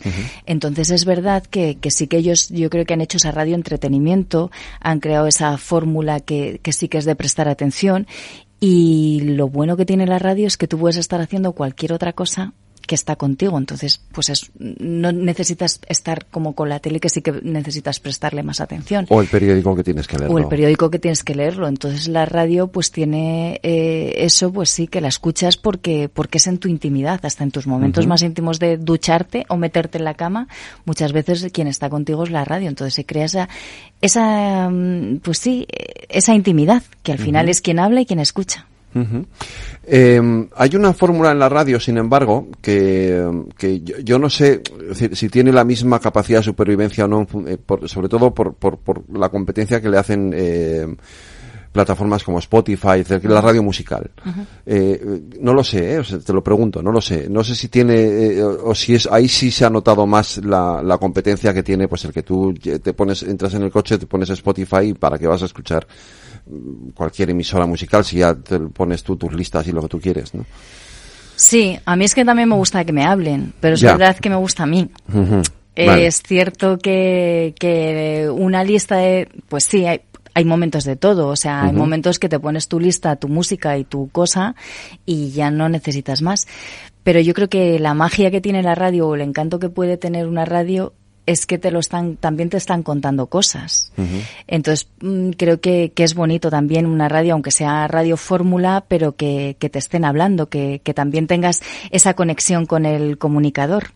Pero es verdad que, que ahora, sobre todo la generación que viene, que no habla claro. ni por teléfono, pues claro. imagínate cómo que le hablen. Uh -huh. Entonces, bueno, pues también es un poco, escucho lo que quiero, es lo que estábamos hablando, escucho un poco lo que quiero y también las radios musicales han cambiado mucho. Antes, uh -huh. bueno, pues las, las discográficas eran las que ponían las bueno, pues lo que iba a sonar, lo sí, que no iba a sonar, pero duda. ahora tienes, ahí sí que tienes que escuchar qué quiere el otro. Antes eran los 40 y ahora es que tengas 15 millones de descargas en Spotify. Exacto, exacto. eh, Entonces, uh -huh. bueno, pues ahí también te, te, tienes que adaptar, tienes que buscar otra fórmula, otra manera de conectar con el oyente. No sé si, si abrir micros o abrir peticiones o como están ahora, pues que todo es TikTok o, o, o las radiofórmulas, uh -huh. pues también son muy activas en redes sociales claro. porque tienen ese feedback inmediato uh -huh. y, y es la manera de conectar con el público porque porque si no sí que uh -huh. sí que están también más en peligro aunque bueno por otro lado quien escucha radio pues igual que cuando hubo un momento que las radios comerciales o las radios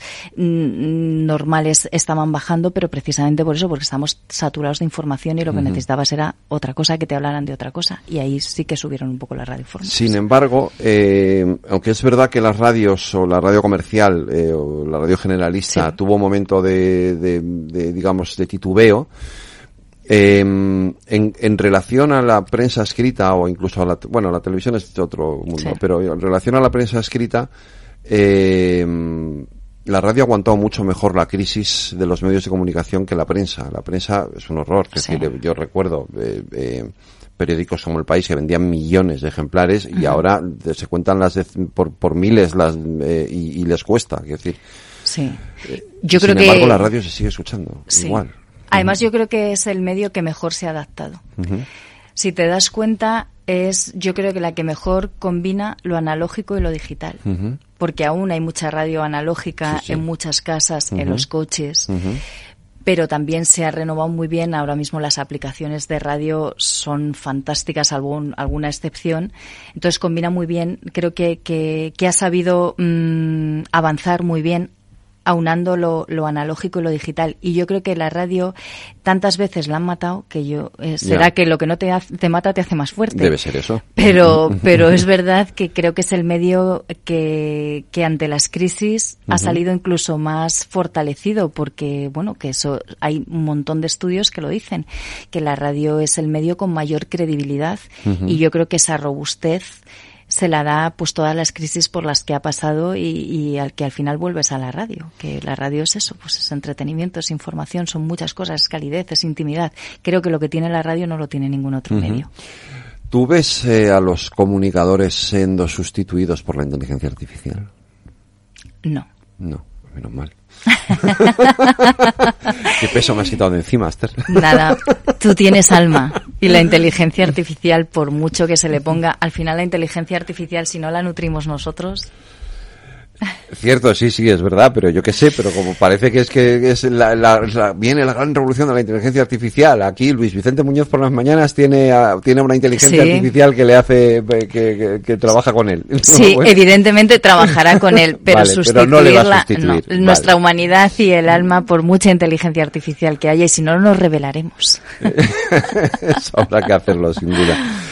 La radio decíamos que es pasión, es vocación, es emoción, eh, es entretenimiento también, ¿no? Eh, eh, todo eso son, son, digo, esas son, esas emociones son las que es muy difícil que ninguna, ningún aparato pueda sustituirlas.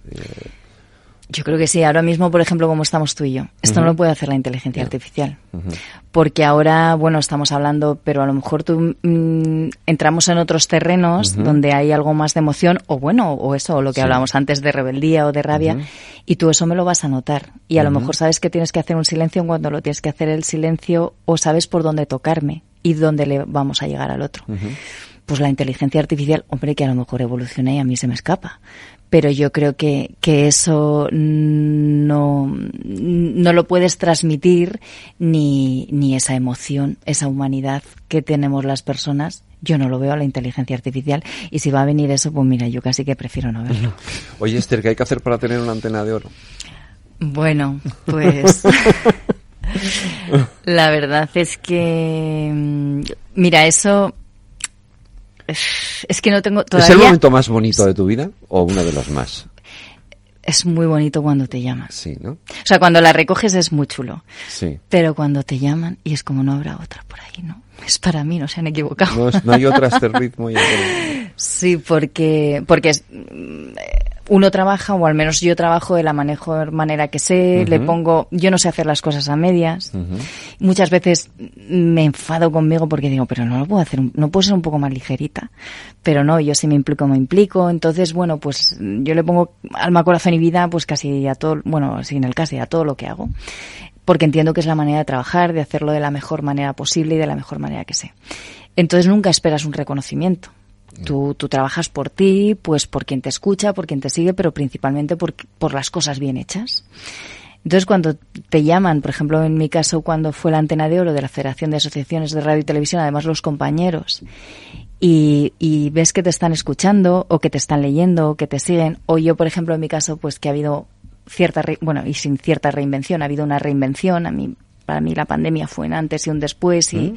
entonces inicié un proyecto personal y, a base de, de creer, de, de, bueno, de hacer las cosas como buenamente sé y, y, que eso, bueno, pues haya tenido su repercusión, que, que, haya tenido entidad propia y que además te lo reconozcan es como la bomba. Hay un libro también.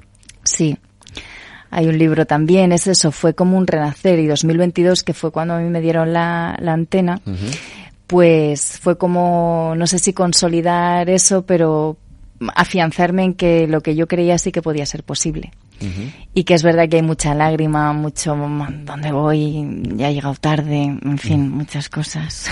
Pues no llegaste tarde, llegaste en el momento justo. exacto, entonces es como, bueno, pues a lo mejor todo tiene su tiempo y todo tiene su momento. Y me acordaba mucho, evidentemente, bueno, mi padre falta desde hace muchos años, pero es verdad que veía a esa niña, yo cogía un micrófono y yo tenía frito a mis hermanos, a mis padres, a los muñecos porque no se quejaban. pero yo era todo entrevistar, yo era todo, no sé qué, la máquina de escribir mm, la porreaba sin saber tal. Yo, el primer faz que entró a mi casa y yo decía, pero, pero ¿cómo? O veía a mi padre dar las crónicas, porque antes eran las crónicas por teléfono. Es verdad. Y ahí a cobro revertido la agencia F y no sé qué, y yo allí. Y a mí que yo me fascinaba. Entonces, bueno, pues cuando ves que, que es verdad que las vocaciones eh, luego tienen su reconocimiento, pues es, es la bomba. Y bueno, y verte allí eso ya también te digo, con gente que admiras. Yo ese año me acuerdo de Iker Jiménez, a mí me gusta mucho, había profesionales que a mí me gustan mucho, estaba ahí Bretos, y te ves tú ahí y dices, esto es de verdad. Y entonces es muy guay. De todos esos grandes, ¿a quién admiras más? Si hay, si hay un nombre. Para mí, Carlos Herrera sí. es muy referente por lo que hablábamos antes porque me parece que es un comunicador integral, 360. que igual te hace información. Me parece que es un entrevistador magnífico porque no es un inquisidor. No te va a llevar. A veces es verdad que tú dices, pero, pero dale, pero, pero que se te va a escapar vivo, pero luego al final dices, bueno, pero es que tampoco lo tienes que avasallar.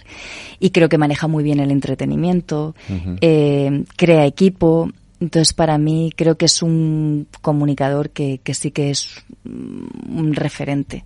Y mira, pues cuando hablábamos, por ejemplo, Iker Jiménez, me parece, me lo admiro porque es muy libre. Entonces creo que, que en estos tiempos que es tan difícil ser libre, pues me parece un acto de valentía.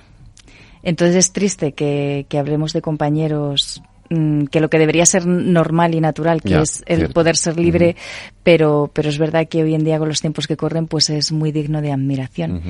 Y, y, ahora mismo de los actuales, pues, y bueno, y Carlos Alsina, que por ejemplo me gusta mucho, mucho la parte primera, esa en parte de información, de documentación, de una entrevista con esa serenidad, con esa ironía, porque la ironía en radio no es fácil. No, porque no se ve. Exacto. Entonces no es fácil, pero me parece que él la transmite de una manera fantástica. Entonces, bueno, y ¿sabes quién me gusta mucho? Ya hace mucho tiempo que no hace radio, pero Luján Argüelles me parece que oh, transmitía muy, yo muy he sido muy, he tenido muchos ratos buenísimos con Luján Argüelles. Pues yo también, que además he trabajado con ella, me encanta su entusiasmo, su pasión, y creo que era una mujer, es una mujer con muchísima fuerza, y creo que las radios mm, se la pierde. Pues sí, efectivamente.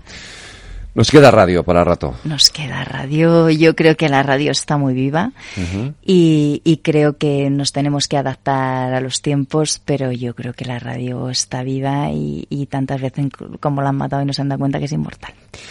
Pues por otros 100 años más de radio, Esther, eh, pues. y no estaremos hasta allí, no llegaremos hasta los 100, pero hasta los 200, pero bueno, si llegamos hasta los Igual nos hacen un avatar. Nos hace, eso es, pues y estamos ahí, efectivamente. Estamos ahí. Eh, muchas gracias, Esther Ruiz Moya. Ha sido un verdadero placer este ratito hablando de radio. Gracias a ti, Federico. Ha sido, pues eso, estar en casa. Así que muchas, muchas gracias y qué mejor que celebrar el Día de la Radio aquí contigo. La mejor manera. Un beso.